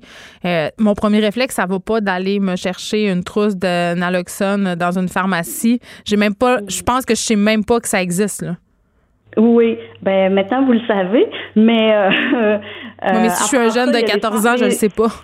Oui, dans les festivals maintenant, il y a des gens, tous les premiers répondants ont des trousses, euh, tous les euh, puis les, les, adultes qui sont là peuvent se procurer des trousses. D'ailleurs, on en a déjà qui sont venus à la pharmacie parce qu'il y avait des rassemblements populaires, qui sont venus chercher des trousses. Donc maintenant, de plus en plus, les gens euh, peuvent venir en pharmacie chercher la trousse la trousse apparaîtra pas sur leur nom dans leur dossier médical. Euh, alors ça, c'est un facteur qui favorise. Les centres communautaires ont des trousses, les premiers répondants. Que c'est en train de devenir euh, beaucoup plus répandu. Est-ce que, euh, selon vous, Madame Desrosiers, on a, il y a des solutions, il y a, quelque chose de préventif qu'on pourrait faire pour prévenir le nombre de surdoses qui est quand même sans cesse grandissant, surtout l'été à Montréal, dans les grands centres, pas juste Montréal, je pense entre autres à Toronto, Vancouver. On peut vraiment parler d'épidémie de surdose. Oui, ben chez, chez les jeunes, je dirais, euh, parce que tantôt vous parliez surtout des jeunes, mais il y en a un peu partout, euh, à tout âge. Mais chez les jeunes, en tout cas, pour les parents qui ont des médicaments à la maison, c'est de les serrer. Si euh, n'importe qui a eu une prescription pour un opioïde, puis il en reste, c'est de les rapporter à la pharmacie pour qu'on les détruise de façon sécuritaire, parce qu'on sait qu'il y a à peu près 25% des jeunes qui se procurent leur opioïde des restants de médicaments. Euh, ensuite, ben, c'est sûr pour ceux qui, euh, qui consomment euh, du cannabis, ben, c'est de se le procurer à travers la Société québécoise du cannabis. Comme ça, il ne sera pas coupé avec autre chose. Vraiment. Puis sinon, c'est d'avoir des trousses de naloxone disponibles. Puis il y a beaucoup d'éducation à faire également. Puis pour les parents, c'est d'avoir une approche de, de discuter ouvertement avec ses enfants sans euh, nécessairement punir ou avoir un, ton autoritaire, mais de faire partie de la conversation pour démontrer, euh, discuter des risques. Bien, c'est ça. On parlait des médicaments, justement, euh, qu'on possède parfois chez nous, des restes. les gens ont l'impression, je pense que ça, on a tout en tête cette espèce de cliché à cause du cinéma, notamment cette fameuse scène anthologique de Pulp Fiction où on voit Mia Wallace faire une overdose de cocaïne. Euh, on a l'impression que ce sont juste des gens qui utilisent des drogues injectables ou qui font de la coke, qui, sont à même de faire des overdoses. Mais il faut savoir quand même, je pense que si on prend des médicaments d'ordonnance comme du dilodide ou de l'oxycotin, euh, ça peut arriver plus vite qu'on pense de faire une surdose sur ces affaires-là. Oui, absolument, parce qu'il y a des gens qui vont en prendre pour la douleur. Là. Puis on, sait que si on utilise des opioïdes pour la douleur pendant une certaine période de temps, il faut augmenter les doses pour avoir le même effet. Il se bâtit une tolérance. Alors, si moi qui en prends pas, je prends la dose de quelqu'un qui en prend depuis un bout de temps, la dose est trop élevée pour moi. C'est là que je peux faire un arrêt respiratoire puis avoir tous les symptômes de surdose. Donc, c'est la même chose pour ceux qui vont prendre des médicaments de d'autres personnes. Également, on parlait tantôt qu'il y a beaucoup de gens qui prennent déjà d'autres médicaments. Par exemple, il y a beaucoup de jeunes qui prennent des antidépresseurs pour, euh, pour soit des symptômes dépressifs ou des symptômes d'anxiété si on mêle à ça des, des opioïdes, ben, ça fait deux médicaments qui agissent sur le système nerveux central. Donc, il y a une espèce de synergie. Mais oui, c'est ça. C'est encore plus dangereux. Il y a aussi le, temps où on le prend. S'il faut prendre un médicament, par exemple, aux 4 ou aux 6 heures, et là, on devient un peu confus, on se rappelle plus trop. Euh, ça va vite. J'avais parlé cet hiver, euh, notamment, de cette histoire d'un père de famille qui avait été retrouvé sans vie euh, dans son sous-sol parce qu'il avait, il était devenu dépendant aux opioïdes et s'était mis à aller s'approvisionner dans la rue. donc, c'est pas vrai que ça arrive juste aux gens, aux, aux préjugés qu'on a dans notre tête, là, du junkie qui vit dans la rue ça peut arriver à tout le monde. Non, non, ça arrive, euh, c'est ça, à tout le monde. Puis euh, surtout les gens qui sont qui en ont jamais pris, ben ils sont beaucoup plus sensibles euh, qu'une personne qui en prendrait déjà depuis un bout de temps. Écoutez, merci beaucoup, Carole Desrosiers, de nous avoir parlé. Vous êtes pharmacienne communautaire. J'espère. Euh, là, on parle des festivals depuis tantôt. Euh, c'est l'été. Euh, Madame Desrosiers l'a souligné. On aime faire la fête. On aime prendre des substances, que ce soit de l'alcool ou même d'autres drogues. Là, on, parlait avec Michael Détrempe tantôt du pot de la SQDC. C'est rendu quand même assez accepté. C'est sûr qu'au niveau des drogues plus fortes, il y a encore beaucoup de tabous. Mais à un moment donné, il faut accepter aussi en tant que société qu'il y a des consommateurs qui sont là, qui vont toujours être là. et on parle beaucoup de décriminalisation, d'encadrement. Et moi, je suis assez de cette école-là, euh, Madame Desrosiers, qui parlait justement euh, d'encadrer nos jeunes, de discuter. Euh, c'est clair que c'est très épeurant quand on pense dans notre tête que son jeune va essayer, par exemple, des drogues comme du speed, de la MDMA, de l'ecstasy, de la coke. Ça fait très, très peur. On a peur qu'ils deviennent accro et souvent, on a une réaction que je qualifierais peut-être d'un peu pas inappropriée, mais un peu violente. On est tout de suite dans la prohibition euh, au lieu d'être dans la communication. Et je pense honnêtement que c'est vraiment ça nerf de la guerre, d'éduquer euh, les jeunes en particulier dès leur plus jeune âge au fait que dans les drogues qu'ils vont pouvoir acheter, il peut avoir n'importe quoi. Euh, donc de pas prendre ça seul, de faire attention, euh, de consommer avec des amis, d'être attentifs les uns aux autres. Évidemment, je fais pas euh, je suis pas en train de faire la promotion euh, de la prise de drogue euh, en ce moment, mais euh, il va toujours en avoir et l'adolescence, c'est quand même l'âge où on essaie des affaires et dans les festivals, mais ça se prête à ça. J'espère, j'espère vraiment qu'il n'y aura pas d'histoire malheureuse qui va se produire en fin de semaine à Chiagon et à Hillsonic. On sait quand même que la, on a parlé tantôt avec Félix Séguin de Saoirse Kennedy Hill qui est mort d'une surdose. On parlait aussi de, de la fille du milliardaire russe euh, dont j'ai oublié le nom, mais qui est morte en Angleterre, ça fait pas si longtemps, après avoir pris un cocktail qui s'appelle le Calvin Klein, qu'on connaît pas ici, mais qui a un mélange de speed et de cocaïne. Donc, euh, quand même, euh, les drogues ont changé. Il y a de plus en plus de drogues de synthèse. C'est fort. Il faut faire attention. Et dans la mesure du possible, et c'est malheureusement pas toujours possible, savoir ce que l'on consomme.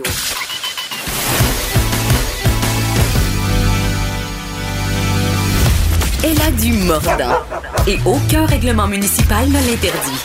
Geneviève anime les effrontés. Cube Radio. Je, je le dis encore, j'ai tellement la promo où il y a des jappements de chiens puis on dit que je suis pas interdit comme j'étais un chien dans les villes. Je- je- à la saison d'automne, j'espère beaucoup qu'ils vont l'enlever. C'est un message dans l'univers que je lance aux gens en régie, plus précisément, qui ont aucun pouvoir sur les limité sur les, sur, les, sur les promos. Avec tu ris parce que tu sais que ça me gosse, je t'en parle souvent. euh, T'es avec nous, tu vas nous parler euh, des grands-mamans stars euh, d'Internet. Yes. Mais avant, on va se parler de drogue un peu, puisque c'est le Ça sujet du jour. ça m'étonne que tu m'aies choisi pour parler Ben de non, ça. mais attends, il faut savoir euh, pour le grand plaisir euh, de nos auditeurs euh, qu'on se connaît parce qu'on est amis, mais aussi parce qu'on a monté ensemble la pièce La déesse de Mouchafé Ouais. au théâtre qui parle beaucoup de, De drogue. drogue, Donc, on a beaucoup Ouais. euh, parlé de. On a ironiquement pas fait tant de drogue que ça ensemble. Je, qui est je quand même- pense pas qu'on en ait jamais fait, Geneviève. C'est vrai, hein? Parce que t'as peur que ta mère nous écoute en ce moment. Je comprends, je comprends. Mais Non, non, non, mais tu fumes pas de pot? Non, c'est ça. Toi, t'es une fumeuse de pot. consommes pas de Moi, je comprends rien là-dedans. Ben, une fois de temps en temps. Ben, Juste en compagnie de mineurs. Et là, là, Joke. dis pas ça. Ben non, c'est Et une là, là. franchement. C'est une blague. Ben Mais, mais quand même, euh, tu sais, je, je disais plutôt, je parlais. Parce que je cherchais un- une façon d'avoir l'air racy, parce que là, maintenant, la marijuana, c'est légal. Puis comme je suis trop momoune pour prendre d'autres drogues, j'essaie de trouver un moyen d'avoir l'air cool quand même. Mais t'as pas eu l'air cool, t'as juste eu l'air d'une abuseuse d'enfant. Je veux juste te dire, je je dis ça de même.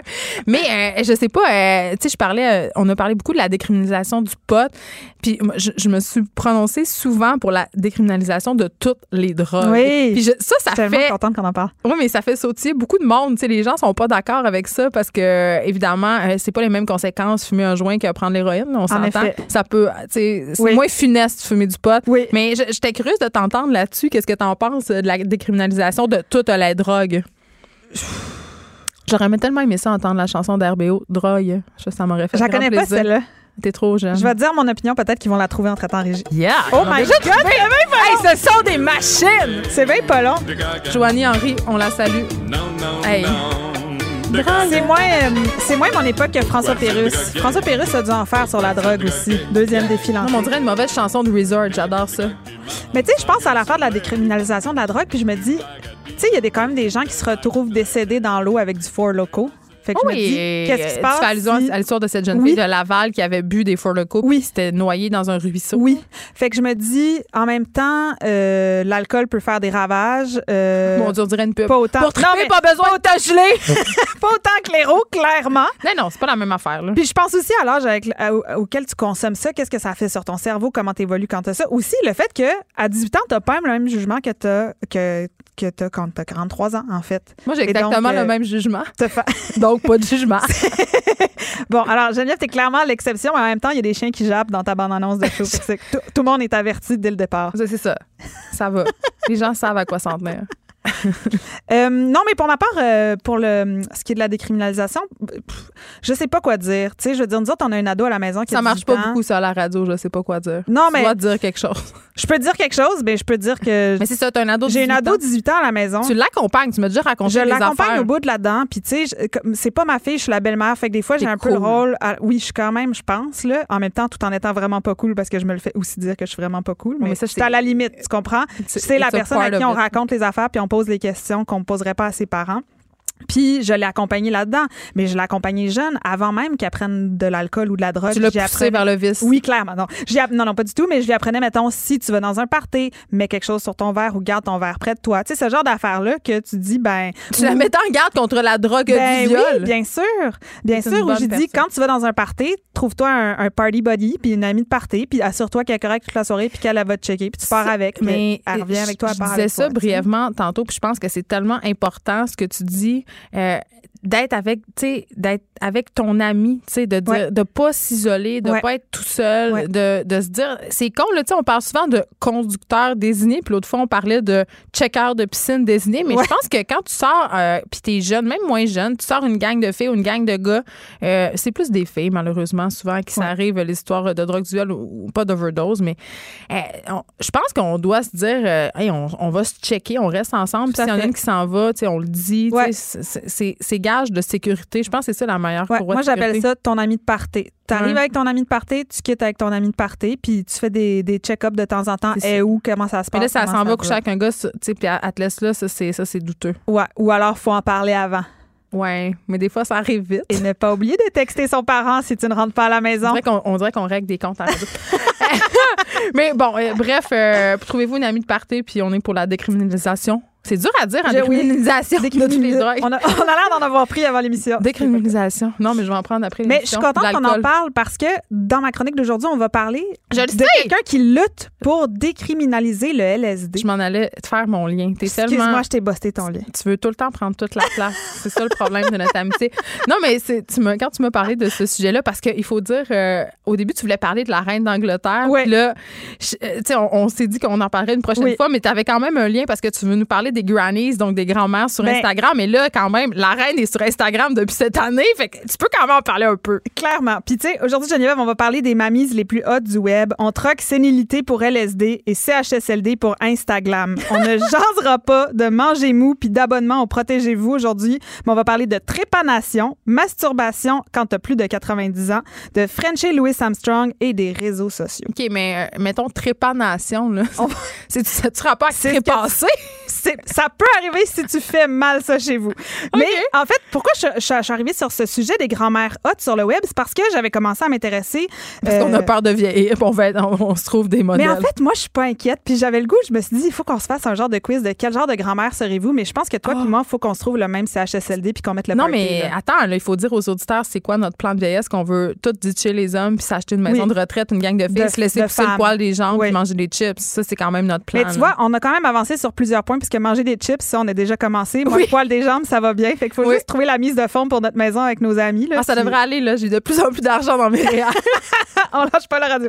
Mais donc, moi, j'ai commencé à m'intéresser aux grand-mères cool quand j'ai su cet hiver que la reine d'Angleterre, hein, Elisabeth II, avait son propre compte Instagram et que j'ai été déçue. Mais oui, c'est clair, c'est même pas elle que je gère. Je le sais, mais j'étais tellement excitée. Je me dis, ah, la reine est enfin sur Instagram. Tous les journaux faisaient un tabac du fait qu'Elisabeth Ben. II euh, envoie son premier post Instagram à 92 ans. Je me suis dit, yeah, on va enfin voir la reine avec un duck face qui se prend en selfie devant le miroir de sa toilette de marbre Ça- à Sandringham. Ça aurait été bien plus hot qu'elle fasse un compte avec un de ses chapeaux. Sais, comme le, Comme tu veux dire, que le chapeau, chapeau ait un un compte. compte. Ça aurait été bien plus drôle. les voyages du chapeau autour du monde. C'est ça. Ben, turns out que non, c'était vraiment plate. C'était un post euh, ultra officiel, clairement écrit par CRP de la reine qui euh, inaugure le Smith Center au, au Science Museum à Londres. Puis elle s'adressait, bon, quand même à la première personne, à 4,8 millions de followers de la Royal Family, qui est l'Instagram de la famille royale. Et le message était quand même signé Elisabeth R. Euh, Elisabeth R, hein, c'est pas son nickname, c'est R pour Regina, histoire de pas oublier que c'est ta reine, même sur Instagram. Oh, mais j'aime ça. Moi, c'est ma reine partout. J'adore, j'adore. Et donc, euh, je me suis tournée vers des grand-mères plus cool sur l'Internet et euh, Geneviève, il n'en manque pas. Et là, je t'ai fait un top 3 euh, des grand-mères les plus cool de Je- J'espère l'Internet. qu'il va y avoir la, la, la madame vraiment vieille qui est une égérie de la mode dont j'oublie tout le temps son nom, puis ça commence par O. euh, ben, il y a Ir- Iris Apf- Apfel. Oui, c'est ça, c'est elle. il y a pas de haut, fait que c'est super haut. génial. Euh, non, je l'ai pas mis parce que je me suis dit qu'on la connaissait quand même assez. Puis là, j'avais envie de vous amener sur des sentiers un peu moins connus de, de la grand-mère euh, ou de la glamma, comme on les appelle. J'adore. Et la première, qui en est clairement une, qui est la reine des glammas, c'est Buddy Winkle. Buddy Winkle sur Instagram, tenez-vous bien, sa devise, c'est Stealing your man since 1928. Mais voyons donc. Je vole votre chum depuis 1928. Hey, c'est moi.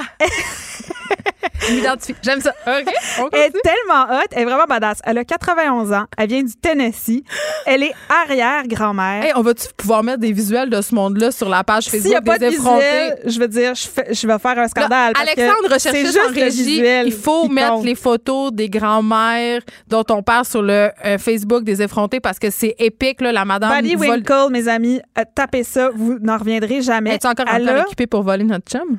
Elle a 91 ans, puis moi, je serais sérieusement inquiète. Elle a 3,8 millions d'abonnés. OK? Et là là. C'est la mamie la plus stylée d'Instagram. Elle a été nommée Instagrammer of the Year par le 8th Annual Shortly Awards. Et son compte Instagram, là, visuellement, c'est du bonbon. C'est aussi pop puis coloré que celui de Katy Perry. D'ailleurs, euh, Katy Perry est une grande fan de Buddy Winkle. Ils font plein de photos ensemble. Elle porte des manteaux de fourrure flashy, des t-shirts en néon, des maillots de bain arc-en-ciel.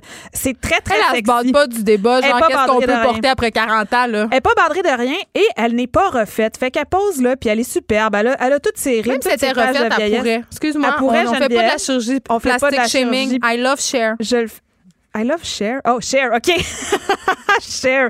Oui, en effet. Mais cette dame-là, ce que je veux dire, c'est que elle se cache pas de sa vieillesse. Ce Ben, que ça, je trouve qui est quand même quelque chose qui est assez shamé chez On la femme voit en plus, particulier. on le voit pas, en ça. effet des taches de vieillesse, des rides. Tu vois pas ça quand tu es en maillot de bain sur On Instagram. a mieux suivre. Gilo, 50 ans, que l'arrête d'être conservé dans l'azote ou de dormir dans un intellifrais. Bon, Un intellifrais. j'aimerais tellement ça dormir dans un intellifrais, c'est mon rêve, j'arrête pas d'en parler. Écoute, elle est tellement, elle est tellement euh, admirée partout, Winkle, qu'elle a même tourné dans une vidéo de Smirnoff Ice, de Smirnoff! Ice qui était inspirée d'elle et ça s'appelait Keep Moving. N'arrêtez pas de bouger. Ça me parce donne que c'est le l'humanité. conseil qu'elle donne. C'est le conseil qu'elle donne à tout le monde. Ça dit ne vous asseyez jamais, continuez de bouger. Et je voudrais juste faire euh, deux petites euh, citations qu'on retrouve à côté de ses photos quand elle se prend en photo. elle dit des choses assez croustillantes du genre I just took a DNA test. Turns out I'm 100% that bitch. Je viens de faire un test d'ADN et il se trouve que je sois à 100% la bitch que je suis. J'adore ça. aussi If you ain't got no money, take your broke ass home. Ça, ça veut dire si t'as pas le fric, euh, rentre chez vous, merci monsieur. Elle a aussi, Buddy Winkle, une incroyable bucket list. OK? C'est pas une rockstar, mais elle est en tournée depuis plusieurs mois. Mais qu'est-ce qu'elle fait en tournée? Elle Check tourne, elle tourne Elle a, quoi? fait, elle a fait un. Une conférence? Non, non, elle tourne à travers le monde pour euh, faire des crochets sur sa bucket list. Je sais pas comment tu dis bucket list en français. Ben, Ta liste de rêves. Ben, Une ouais. liste de souhaits. C'est, ouais, on, on parle de moins en moins français. hein. Oui, je sais. elle elle fait le tour du monde. Elle, elle est en collaboration avec euh, une. euh, une chaîne d'hôtels qui lui a offert de réaliser ses activités rêvées à travers le monde. capoté. Après l'Amérique, où elle a survolé le Grand Canyon en hélicoptère, elle est allée au Brésil, où est-ce qu'elle s'est rincé l'œil pendant un match de volleyball sur une plage d'Ipanema. Mais je pense vous que- dire, Buddy Winkle, elle met les mains sur le maillot. Ah ouais. Oui, hein? si t'es un jeune lifeguard puis tu poses, ça se pourrait que Mais il y a une main là, t'es en train de dire ça. Oui.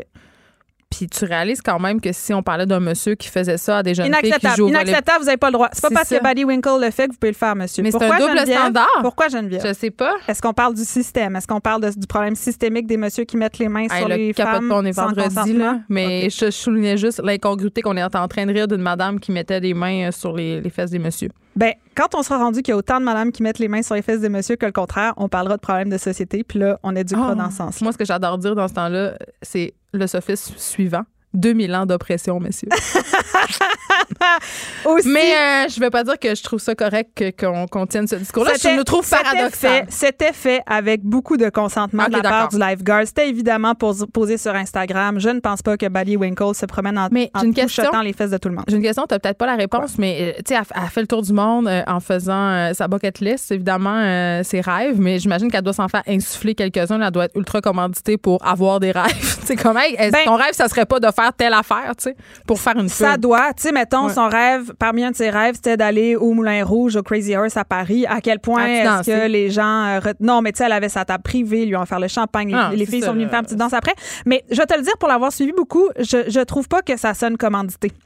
Je trouve qu'elle a l'air d'avoir ces rêves-là qui sont, on va se le dire, assez mainstream. Elle est quand même allée aux chutes du Niagara, puis j'ai pas l'impression tant que ça que quiconque en Ontario a offert un petit euh, poncho euh, jaune euh, à Ballywinkle pour aller voir les chutes du Niagara. Tout ceci étant dit, j'aimerais qu'on parle d'une autre badass grandma. Je veux Et que là, toute ma grand-mère. ben, celle-là, Geneviève, oui et non. La prochaine, Ah, je- vraiment, j'ai, je sais pas, je peux pas te dire, j'ai des gros doutes. Elle s'appelle Amanda Fielding.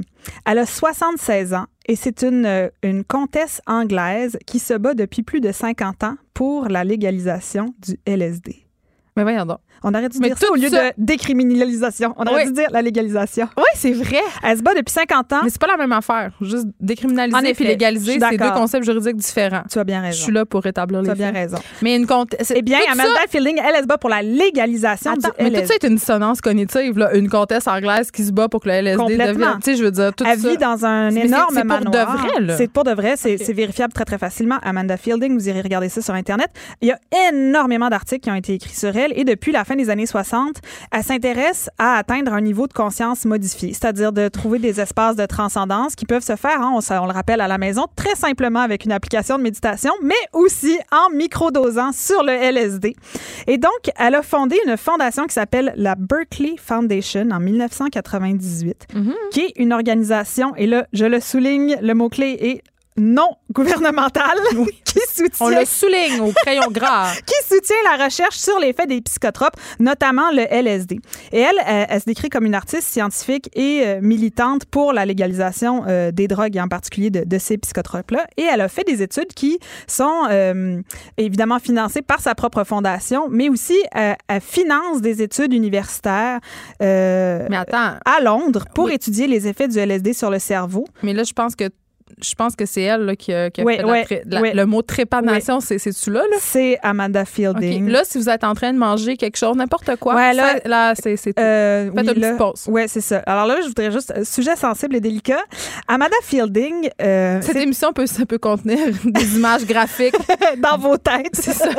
Amanda Fielding euh, s'intéresse à toutes sortes de méthodes ancestrales pour atteindre un autre niveau de conscience et il y en a une qui est très à la mode depuis des milliers d'années, qui est la trépanation, qui ne se pratique absolument pas de manière scientifique et Faites légale. pas ça, là, les enfants. mais qui était faite, euh, il y a beaucoup, beaucoup de, de- de découvertes qui ont été faites par rapport, mettons, à l'Égypte ancienne, la Mésopotamie et toutes les sociétés c'est une ancienne technique d'embaumement. à. Exactement. Mais c'était aussi une ancienne technique euh, pour soigner les migraines, OK. Mais c'est l'épilepsie. Mm, Et mm, ça mm. consiste, Geneviève, avec euh, une drill euh, à se creuser un petit trou de la taille de la moitié de mon petit doigt. Comme ils ont fait Alice Robbie. Non, Non, elle, c'était la lobotomie. Ce n'est pas la même chose. Ce n'est pas la même chose. Et d'ailleurs, la trépanation a commencé à avoir mauvaise presse quand la lobotomie est apparue. Ouais. Et on a cessé d'en parler tout à fait. Mais la trépanation, euh, en fait, c'est de se creuser un petit trou euh, pas loin de la fontanelle, en haut du Vraiment front, chill. Pour euh, libérer de l'espace dans le cerveau et permettre à la pulsation du cœur de résonner partout dans le cerveau. Et à ce qui paraît, ça t'amènerait une sensation de bien-être qui, te calmerait et te changerait pour Mais peut-être que ça t'amène euh, une, une situation de tellement grand rush d'adrénaline parce que ton corps se défend que ça te fait sécréter toutes sortes d'hormones weird. Moi, je dirais ça. Clairement. Et ce qui, est, ce qui est fascinant avec la trépanation, ou en tout cas la façon dont elle le faisait pour pouvoir bénéficier de cet effet-là, c'est que tu ne rebouches pas le trou. De la trépanation, on en fait encore aujourd'hui de manière chirurgicale pour Oh, aller régler des choses dans ton cerveau, mais on rebouche normalement le trou avec quelque chose qui est à peu près comme un os. Et donc, euh, et donc euh, Amanda Fielding l'a fait elle-même chez elle. Elle l'a filmé dans un geste artistique et s'est mis un foulard sur la tête et est allée dans un party avec euh, toute le... C'est pas bon pour les microbes, ça. En tout cas, fait qu'on la suit sur Instagram, ça doit être fascinant. N'essayez pas ça chez vous. Non. Mais Amanda Fielding, femme fascinante qui, à ce jour, continue à faire des expérimentations et des recherches. Notre troisième grand, grand, Grana LSD. Babe, La- la- notre troisième glamma, Glam. qui est Molly Parkin, qui est une icône britannique de la bohème de 87 ans, peintre, romancière érotique. On la connaît notamment pour euh, le fait qu'elle a été éditrice de mode dans des grands magazines euh, comme le Sunday Times, Nova. Euh, elle a écrit des chroniques désinhibées dans à peu près tout ce qui se fait à New York et à Londres de journaux. Elle a été nommée Best Erotic Writer par le Time Out. Et c'est une femme absolument incroyable. On la reconnaît à ses turbans. C'est sûr que vous l'avez vu là, sur Internet. Elle a des gros turbans ornés de bijoux. Elle a un penchant pour les motifs euh, audacieux. Et dans ses sorties publiques, elle réfléchit euh, notamment à la solitude et à la masturbation, car la dame a le vénérable âge de 87 ans. Et euh, elle raconte sa vie euh, dans, dans ses chroniques, dans ses livres, notamment des anecdotes assez savoureuses. Par exemple, euh, quand on lui demande quel était votre premier baiser, Molly Parkin, elle répond c'est Louis Armstrong Ah oui, qui m'a avalé le nez et le menton en même temps parce que j'avais une petite face et lui une grande bouche. Elle C'est une raconte. euh, non, mais c'est- c'est beau de l'avoir parlé parce qu'elle est très, euh, elle est très candide à propos de, de toutes ses expériences sexuelles, de tout ce qu'elle a vécu. Euh, à, à cet âge, elle continue à peindre. Elle se lève à 4 heures le matin pour regarder le soleil se lever et elle dit Ce que je préfère faire, c'est avoir du sexe avec moi-même le matin et ensuite peindre. Et moi, me dis- est open about it, la Moi, masturbation à cet âge-là. Puis c'est inspirant Oui. quand même. Puis elle a dit qu'elle a découvert la masturbation avec l'arrivée d'Internet Ah! et qu'elle a vu c'était quoi le clitoris. Et ensuite, elle a dit il faut absolument que je partage ça avec toutes les femmes. Mais tu sais qu'on parlait l'autre fois que sur Pornhub, maintenant, il y a des espèces de guitar hero de masturbation. Il y a comme des tutoriels, ouais. Genre, où se toucher pour venir. C'est le- génial. Non, c'est vraiment hot. Puis, il parle, euh, un, un autre truc que je veux, je veux faire bientôt, c'est, euh, il pense rendre accessible la porno dans les CHSLD parce que ça peut aider. non, mais c'est vrai. Mais pourquoi ça le serait pas, en Ben, fait? parce que, tu sais, les gens plus âgés, ils ont le droit d'avoir une vie sexuelle, Tout mais on à veut pas le savoir. Écoute, merci, Alex Dufresne. C'était vraiment un plaisir de te recevoir, euh, comme à chaque semaine, pour nous parler de ces glam euh, grandma stars d'Instagram de 98 ans.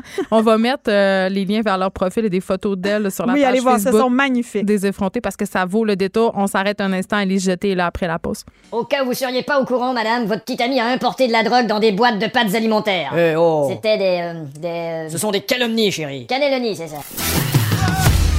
Geneviève Peterson, la seule effrontée qui sait se faire aimer.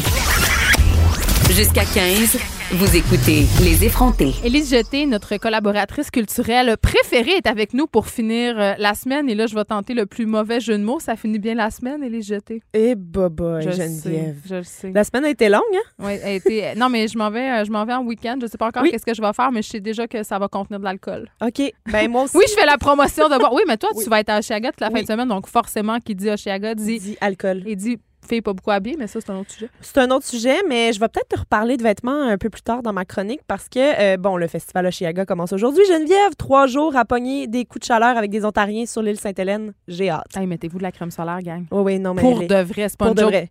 Je vois des gens qui ont l'air littéralement des grands brûlés. Oui, ben, c'est ça.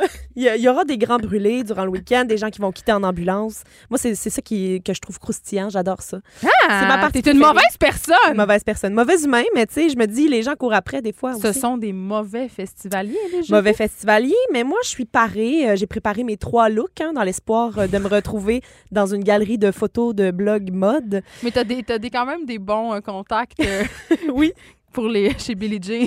quelques contacts. Euh, parce qu'un festival de musique, c'est quoi si c'est pas juste Se euh, se parader, euh, se parader sa nouvelle tenue. Et j'ai fait une liste euh, des highlights musicaux de cette édition plus tôt cette semaine aux effrontés avec Vanessa alors que tu étais en vacances. Alors que je me montrais en bikini sur une plage du lac Saint-Jean. Totalement. Telle une festivalière sur le déclin. Euh, et là, aujourd'hui, j'ai pr- préféré te faire la liste des les 10 pires festivaliers que je vais rencontrer en fin de semaine parce que euh, je suis prête. Je le sais que je vais les rencontrer et j'ai envie de m'auto-immuniser. Et en t'en parlant, ça va comme me faire une petite couche, euh, une carapace. J'aime si ça veut. parce que c'est comme une thérapie. Puis en même temps, c'est comme si on parlait dans le dos des gens, mais dans le futur. Exactement. Puis je me dis, l'objectif de ma chronique, en fait, c'est que si des gens se reconnaissent dans l'une ou l'autre de ces descriptions-là, ils sauront qu'ils sont des indésirables et ils vont pouvoir modifier leur comportement. Dans le fond, tu veux faire grandir les festivaliers. moi, je, je suis juste un coach de vie là-dedans. Là, tu sais. De plus en plus. De plus en plus. De plus en plus. Donc, la première personne qu'on va croiser, Geneviève, c'est celui qui a besoin d'attention. Ah, ça, c'est moi. Ah oui. Lui, il se manifeste de deux manières différentes. Le plus souvent, il brandit un immense drapeau Oh non, non. dans la foule à l'effigie d'une cause qu'il défend ou d'une région géographique qu'il affectionne. Évidemment, le dit drapeau bloque la vue d'au moins 100 personnes qui sont placées derrière. hein. Mais Ça, comment ça, ils laissent rentrer les gens avec des drapeaux? Ça peut pas être considéré Normalement- comme une arme. Normalement, c'est pas prévu que les gens aient droit d'apporter un drapeau. Ouais. Par contre, tu sais, des fois, tu déplies ça. C'est des affaires que tu peux, des télescopiques qu'on appelle. Hey, on n'arrête plus le progrès On du drapeau. le progrès.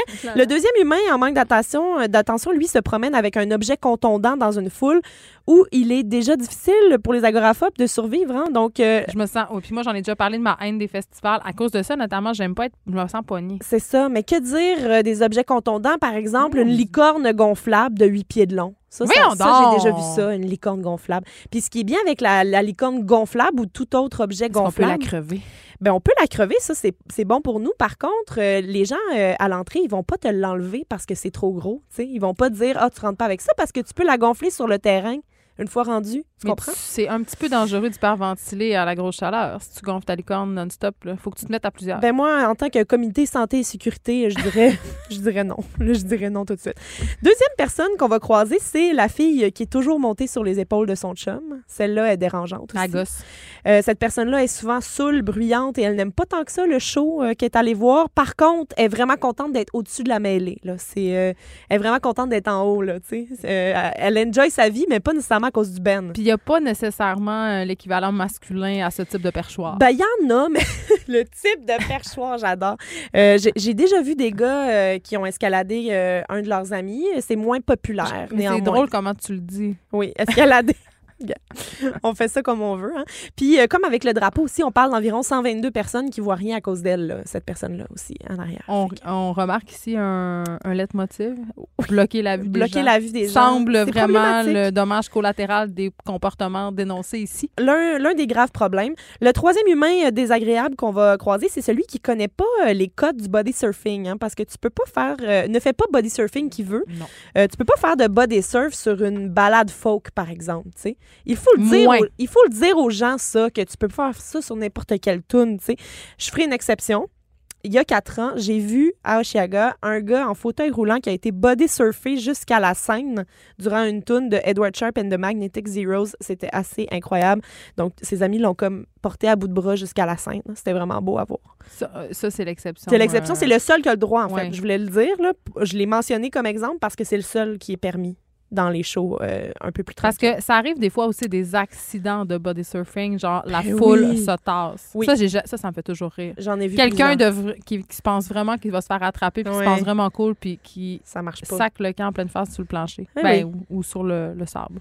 Non, gars, moi, je j'ai jamais osé. J'oserai jamais faire du body surf. Ah, moi, j'étais une adepte quand j'avais quand j'étais adolescente. J'en ai fait beaucoup, mais tu sais, moi, c'était l'époque punk rock. là. Donc, euh, il y avait euh, y avait matière à. Matière Tu comprends? à. Quatrième humain néfaste euh, qui sera euh, dans, à Oshiaga, c'est celui qui amène son bébé. Euh, Ah, avec des coquilles. Moi, je comprends l'engouement là, pour ce comportement-là depuis l'invention des coquilles, justement, pour les L'engouement. euh, l'engouement. Mais ton enfant de deux ans, il veut pas être là. Il veut, il veut se pas coucher. être là. là. Il se couche à 7 heures d'habitude. À quoi tu penses? Puis toi, tu veux pas qu'il soit là quand tu Mm. vas essuyer tes petits morceaux de peau morte de coups de soleil en attendant 45 minutes pour une bière fraîche. je tu veux pas qu'il veux soit là. veux pas. Puis euh, si ta gardienne elle-même est à Oshiaga, puis c'est à cause de ça que tu as amené ton bébé, ben reste à la maison avec le poupon, puis tu verras de Lumineers l'année prochaine. Parce que quand Ils tu fais un bébé, il faut que tu fasses des sacrifices. Ça, c'est vraiment bien dit, Geneviève. Mm. Cinquième humain euh, problématique d'Oshiaga, celui ou celle qui tourne un court-métrage de piètre qualité avec son iPhone. Mais ça, on en a parlé largement Ah! aux effrontés. Celui-là, il a Ouais. un mauvais angle de la scène, premièrement. Dans son plan, il y a un nuage de fumée. Il y a le genou de la fille assis sur les épaules de son chum qu'on a, dont on a parlé tantôt, un bout de drapeau. Ça va donner un résultat très, très moyen. Personne va regarder ces images-là, mais cette personne-là va quand même tout filmer. Premièrement, là, la postérité a besoin de te dire là, de cesser. Cesse. La postérité n'a pas besoin de tes images. On n'a pas besoin de ça. Euh, tu peux te prendre pour Martin Scorsese, là, mais tu vas gosser tout le monde. Puis, euh, tu sais, moi, là, regarder une vidéo d'une heure qui shake montrant des jeunes gens chauds qui se promènent dans le bout sans prêter Ah, Il y attention a YouTube musique, pour là. ça. Là. Il y a, beau- il y a Vraiment, YouTube là. pour ça, là, puis euh, tu veux pas faire partie de YouTube de cette manière-là. Non, on vaut plus que ça. On vaut plus que ça. Sixième, euh, sixième personne, ceux qui arrivent à Oshiaga pour y rester, c'est-à-dire que Avec des tentes. ils ont leur chaise, leur lunch, leur hamac. Ils ont amené leurs accessoires de mixologue, un ventilateur qui marche à énergie solaire, trois, quatre trousses de cosmétiques. Ils ont tout amené. Mais on dirait que j'ai. Ça, c'est comme les gens qui arrivent dans les parcs montréalais avec plein de gear. Je veux dire, ils me gossent, mais c'est comme euh, les, les trop belles filles. Tu sais, elles me gossent, mais je suis un peu jaloux. Oui, C'est un peu vous ça. êtes équipés. Oui, c'est ça. Je suis comme, Oui, hey, ça a l'air vraiment agréable Ouais. comme expérience, Mais tu honnêtement. t'en feras pas de slackline là, à Oshiaga. Euh, oublie ça. Là. Ah, mais il y a du monde vraiment, des, des espèces de saltimbanques qui font de la slackline un peu partout. Oui, mais ça, c'est c'est un autre débat. Mais tu sais, apporter son petit barbecue puis son hamac puis être bien équipé pour checker la patente. Oui, oui. Une partie de moi qui vient des régions, probablement, qui trouve ça bien, bien legit. Vraiment le fun. Ouais. Oui. Euh, septième personne euh, d'Oshiaga, ceux qui sont trop sur la brosse pour l'heure qu'il est. Ah oui, ça, Et j'aime là, ça. euh, Il y a un coup de normalement- soleil, ce monde-là, Oui, habituellement. normalement, normalement, ils ils ont pas de chandail, un coup de soleil. Euh, ils ont réussi à sneaker in de l'alcool de la maison.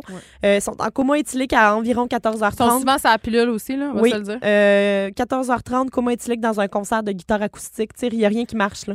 À un moment donné, euh, à Lollapalooza, à Oui. Québec, OK, Oui. ça, ça fait longtemps quand même, là, back in the days, il y avait une tente pour les gens euh, qui décompensaient, c'est-à-dire qui... Mais il y a euh, plusieurs endroits, en fait, euh, plusieurs dégeler. festivals, Ouais. plusieurs festivals offrent des chill Ouais. euh, euh, qu'on appelle où est-ce qu'il y a des, euh, des beanbags puis des, des Ouais, chaises puis des hamacs pour se reposer de, de tes Ouais. tripes de drogue. Ils veulent juste éviter de ramasser des cadavres. Sauf là. que dans les années 90, ces tentes-là n'étaient pas climatisées. Je te laisse imaginer l'odeur Ah. et surtout la chaleur Ah là-dedans. Moi, j'étais allée euh, là parce que j'étais plus capable de la foule. Justement, je capotais et j'avais fait une crise de panique parce que justement, il faisait trop chaud puis je me sentais poignée dans cette espèce de tente en plastique-là. Ah, je peux comprendre, euh, je peux comprendre l'espèce Mais de. il y a du monde, tu sais, je veux juste rappeler, là, parce qu'après tout, on fait partie du comité santé-sécurité. Santé, l'as dit sécurité. que l'alcool, ça hydrate pas. Oui, ouais, ça, c'est vrai ça, que ça hydrate pas. Il faut boire de l'eau, hein, amener ta bouteille réutilisable parce que tu veux être écologique aussi. Ta paille de stainless, tout le kit. Oui. La huitième personne que tu vas croiser à Chaga, Geneviève, si tu y vas, tu iras pas, mais bon. Non, j'ai Le- des enfants, moi, je me sacrifie. Ça. Le gars qui est juste là pour faire plaisir à sa blonde. Normalement, Hein? il a l'air de C'est pas l'émoji. le contraire. Oui, il- non, il y a souvent euh, le gars qui est là pour faire plaisir à sa blonde. Il a, euh, il a l'air de l'emoji avec la bouche droite, là. Il est comme. Ouais, il fait ça. Euh, OK, ça, c'est comme les gens qui disent non, ça me dérange pas de venir, mais Ouais. tout le long, ils te le font payer en faisant Absolument. une petite face bête. Oui. Ça, c'est non. Il connaît pas les paroles des tunes. Là. Il fait 36 à l'ombre puis il est venu en jeans. Dans la plupart des cas, sa blonde l'envoie de manière récurrente faire la file à sa place. Fait que vous Ah. allez le voir le plus souvent dans la file pour la bière, la, file, la file pour la bouffe. Euh, S'il pouvait faire la file des toilettes pour sa blonde, il le ferait. Ça, c'est il- comme les gars qui attendent leur blonde euh, sur les petits bancs à la sortie des magasins C'est l'équivalent de celui qui tient la sacoche. C'est ça que j'allais dire. Oh! Le neuvième euh, candidat à Oshiaga, c'est euh, un autre type de couple, ceux qui s'aiment vraiment beaucoup. Normalement, il y a des bonnes chances qu'ils aient consommé des produits illégaux accentuant leur désir l'un pour l'autre. On hein. parle d'ecstasy. ici. Oui, ici. Puis ces deux-là, ils peuvent souvent être trouvés dans un coin quelque part en train de se lécher le visage. Normalement, ils sont pas devant un spectacle. C'est très rare. C'est eux le spectacle. Euh, ils sont dans un coin en train d'oublier qu'ils sont en public. Or, si on les retrouve dans une foule durant un concert, ils vont forcément bloquer ta vue avec leur French parce qu'ils sont euh, agglutinés l'un à l'autre. Ah. Donc, euh, mais je trouve ça. ça beau. Un autre spécimen, c'est beau à voir quand même. Et dixième et dernière bande qu'on va voir, hein, c'est une bande, c'est les bros. Sais, les Ah, bros non, non. Là, qui sont les, là. Les, euh, les fraternités. Les fraternités sont là entre bros. Et il y a des sororités aussi. Ah oui. Normalement, ils viennent de l'Ontario ou des États-Unis, donc Ah ils oui, sont vraiment, vraiment contents d'avoir l'âge légal pour boire. Euh, ils sont sur le point d'être sans chandail souvent. Et ils possèdent souvent aussi des entonnoirs pour boire. Ils sont je te crois habillés. pas, ils ont euh, des casquettes avec des pailles là, dans le côté où tu peux accrocher des canettes. Ah oui, j'ai déjà vu ça à de nombreuses reprises. Et euh, la plupart du temps, ils sont habillés en couleur saumon. Fouille-moi pourquoi, je sais pas Ils pensent que c'est fashion. Oui. Je vais terminer avec une liste des objets interdits sur le site du festival. Je t'ai relevé mes préférés sur la liste parce qu'il y avait des affaires le fun. Euh, drogue illégale et attirail de drogue. J'ai aimé ça comment ils ont C'est nommé quoi ça. un attirail Un de drogue? attirail de drogue, Ta seringue, laisse-la chez vous. Tu sais, ton, ton, euh, Ton bang. toutes tes, tes, euh, tes Ta torche. pour faire, genre, Ouais, je connais donc bien pour ça. faire de la arrête. meth, là, genre, ça va pas du tout. Non. Ton laboratoire de meth. Euh, J'adore ça. euh, glaciaire rigide. T'as pas le droit d'amener Ah, ça. Moi, parce que tu peux la Jésus califée dans la tête de c'est quelqu'un. moi j'aime beaucoup l'image mentale du gars ou de la fille qui se pointe avec sa brouette réfrigérée Coleman. Là, tu sais, c'est les gens trop équipés qui ont ça. Exactement. Un mégaphone. Tu sais, quelqu'un qui hurle des affaires dans un mégaphone. Ça, c'est le Oh, fun. J'haïrais tellement Moi ça. aussi, mais c'est le fun à posséder puis crier. J'aime ça crier, tu le sais. oui, des feux d'artifice, Euh, des animaux. Euh, sauf les chiens guides, en- entre parenthèses. Euh, tu sais, c'est pas parce que t'aimes beaucoup ton furet qui représente un bon accompagnateur pour aller voir un spectacle. Mais je suis pas d'accord. Ah ouais? J'avais vu, il y a des gens qui ont des serpents des fois, j'aime ça, Non, ça non, fait non, très rock. Non, j'irai pas avec mon serpent. Euh, amène pas ta tante non plus, tu pourras pas la. J'aime ça qu'on doit mais pour le couple qu'on doive le mais pour le couple qui veut fourrer dans un coin, c'est Oui, ça, ça pourrait être, quand ça même, pourrait être pratique. Never ça. forget l'épique tentacule de Love Story. Toi, Ah, t'es peut-être mon trop jeune. Dieu. mais Non, non, j'ai Tu vécu t'en ça. rappelles? C'est ça. avec par ailleurs un gars de Saint-Honoré, on le salue. Il ne faut pas amener de pointeur au laser pour pointer sur la scène parce que ça peut dé- déconcentrer. Il faut pas amener de totem. Et là, je suis comme, qu'est-ce que vous voulez dire vraiment? Qui, qui a amené des Ça, totems? ça serait probablement de l'appropriation culturelle. Oui, mais euh, ça m'amène au, au, euh, au point suivant. Le port des coiffes de guerre euh, des Premières Nations ou couvre-chef à plumes à nos festivals sont proscrits. Ces coiffes ont une signification spirituelle et culturelle dans la communauté autochtone. Je suis contente qu'ils aient mis leur culotte, par exemple. C'est bien, hein? Mais est-ce qu'on se parle du nom de leur festival? Oshiaga. Oui, c'est ça. Ah, OK. Exactement. Non, mais je veux juste. Non, non, on, ça. on va le souligner. Tu sais, des fois, il y a des paradoxes. Ouais. Ne pas amener d'armes à feu, couteau, armes de tout genre. Pourquoi? Je sais bien pas. Et euh, des jeux d'eau non plus, tu peux pas amener ça. plate, ça doit fait que le bien. slip and slide, là, tu, un tu laisses à la à sur, la euh, maison. les personnes Non, c'est refusé, refusé. Euh, Y a-tu d'autres choses? non, c'est ça. Je rappelle que j'ai fait euh, une liste de highlights musicaux hein, pour cette édition, euh, plutôt cette semaine aux effrontés. Donc, vous pouvez aller voir ça euh, Sur le et site de Cube Radio. ça sur le site de Cube lundi. Radio Ouais. euh, lundi. Mais euh, je voulais quand même qu'on se laisse en musique, hein, même si j'ai parlé de musique euh, au début de la semaine, avec une tune du groupe que j'ai le plus hâte de voir. C'est Tam Impala. Le spectacle est dimanche et on va écouter la chanson Borderline juste pour toi. Oh, c'est une belle façon de se quitter. C'est un plaisir d'être avec toi. C'est toujours un plaisir quand t'es là. Merci. Et c'est une bonne façon. euh, je vous souhaite à tout le monde un excellent week-end. Euh, moi, je ne serai pas à Chiaga. Peut-être que vous autres, vous y serez. Mais si vous y êtes, pensez aux conseils de la valeureuse et les jeter. Et ne faites pas chier les gens. Merci. je vous remercie à l'avance. bon week-end. On se retrouve lundi prochain, tout le monde, de 1 à 3. Il y a Rose Témorin qui suit dans quelques instants. Bon week-end.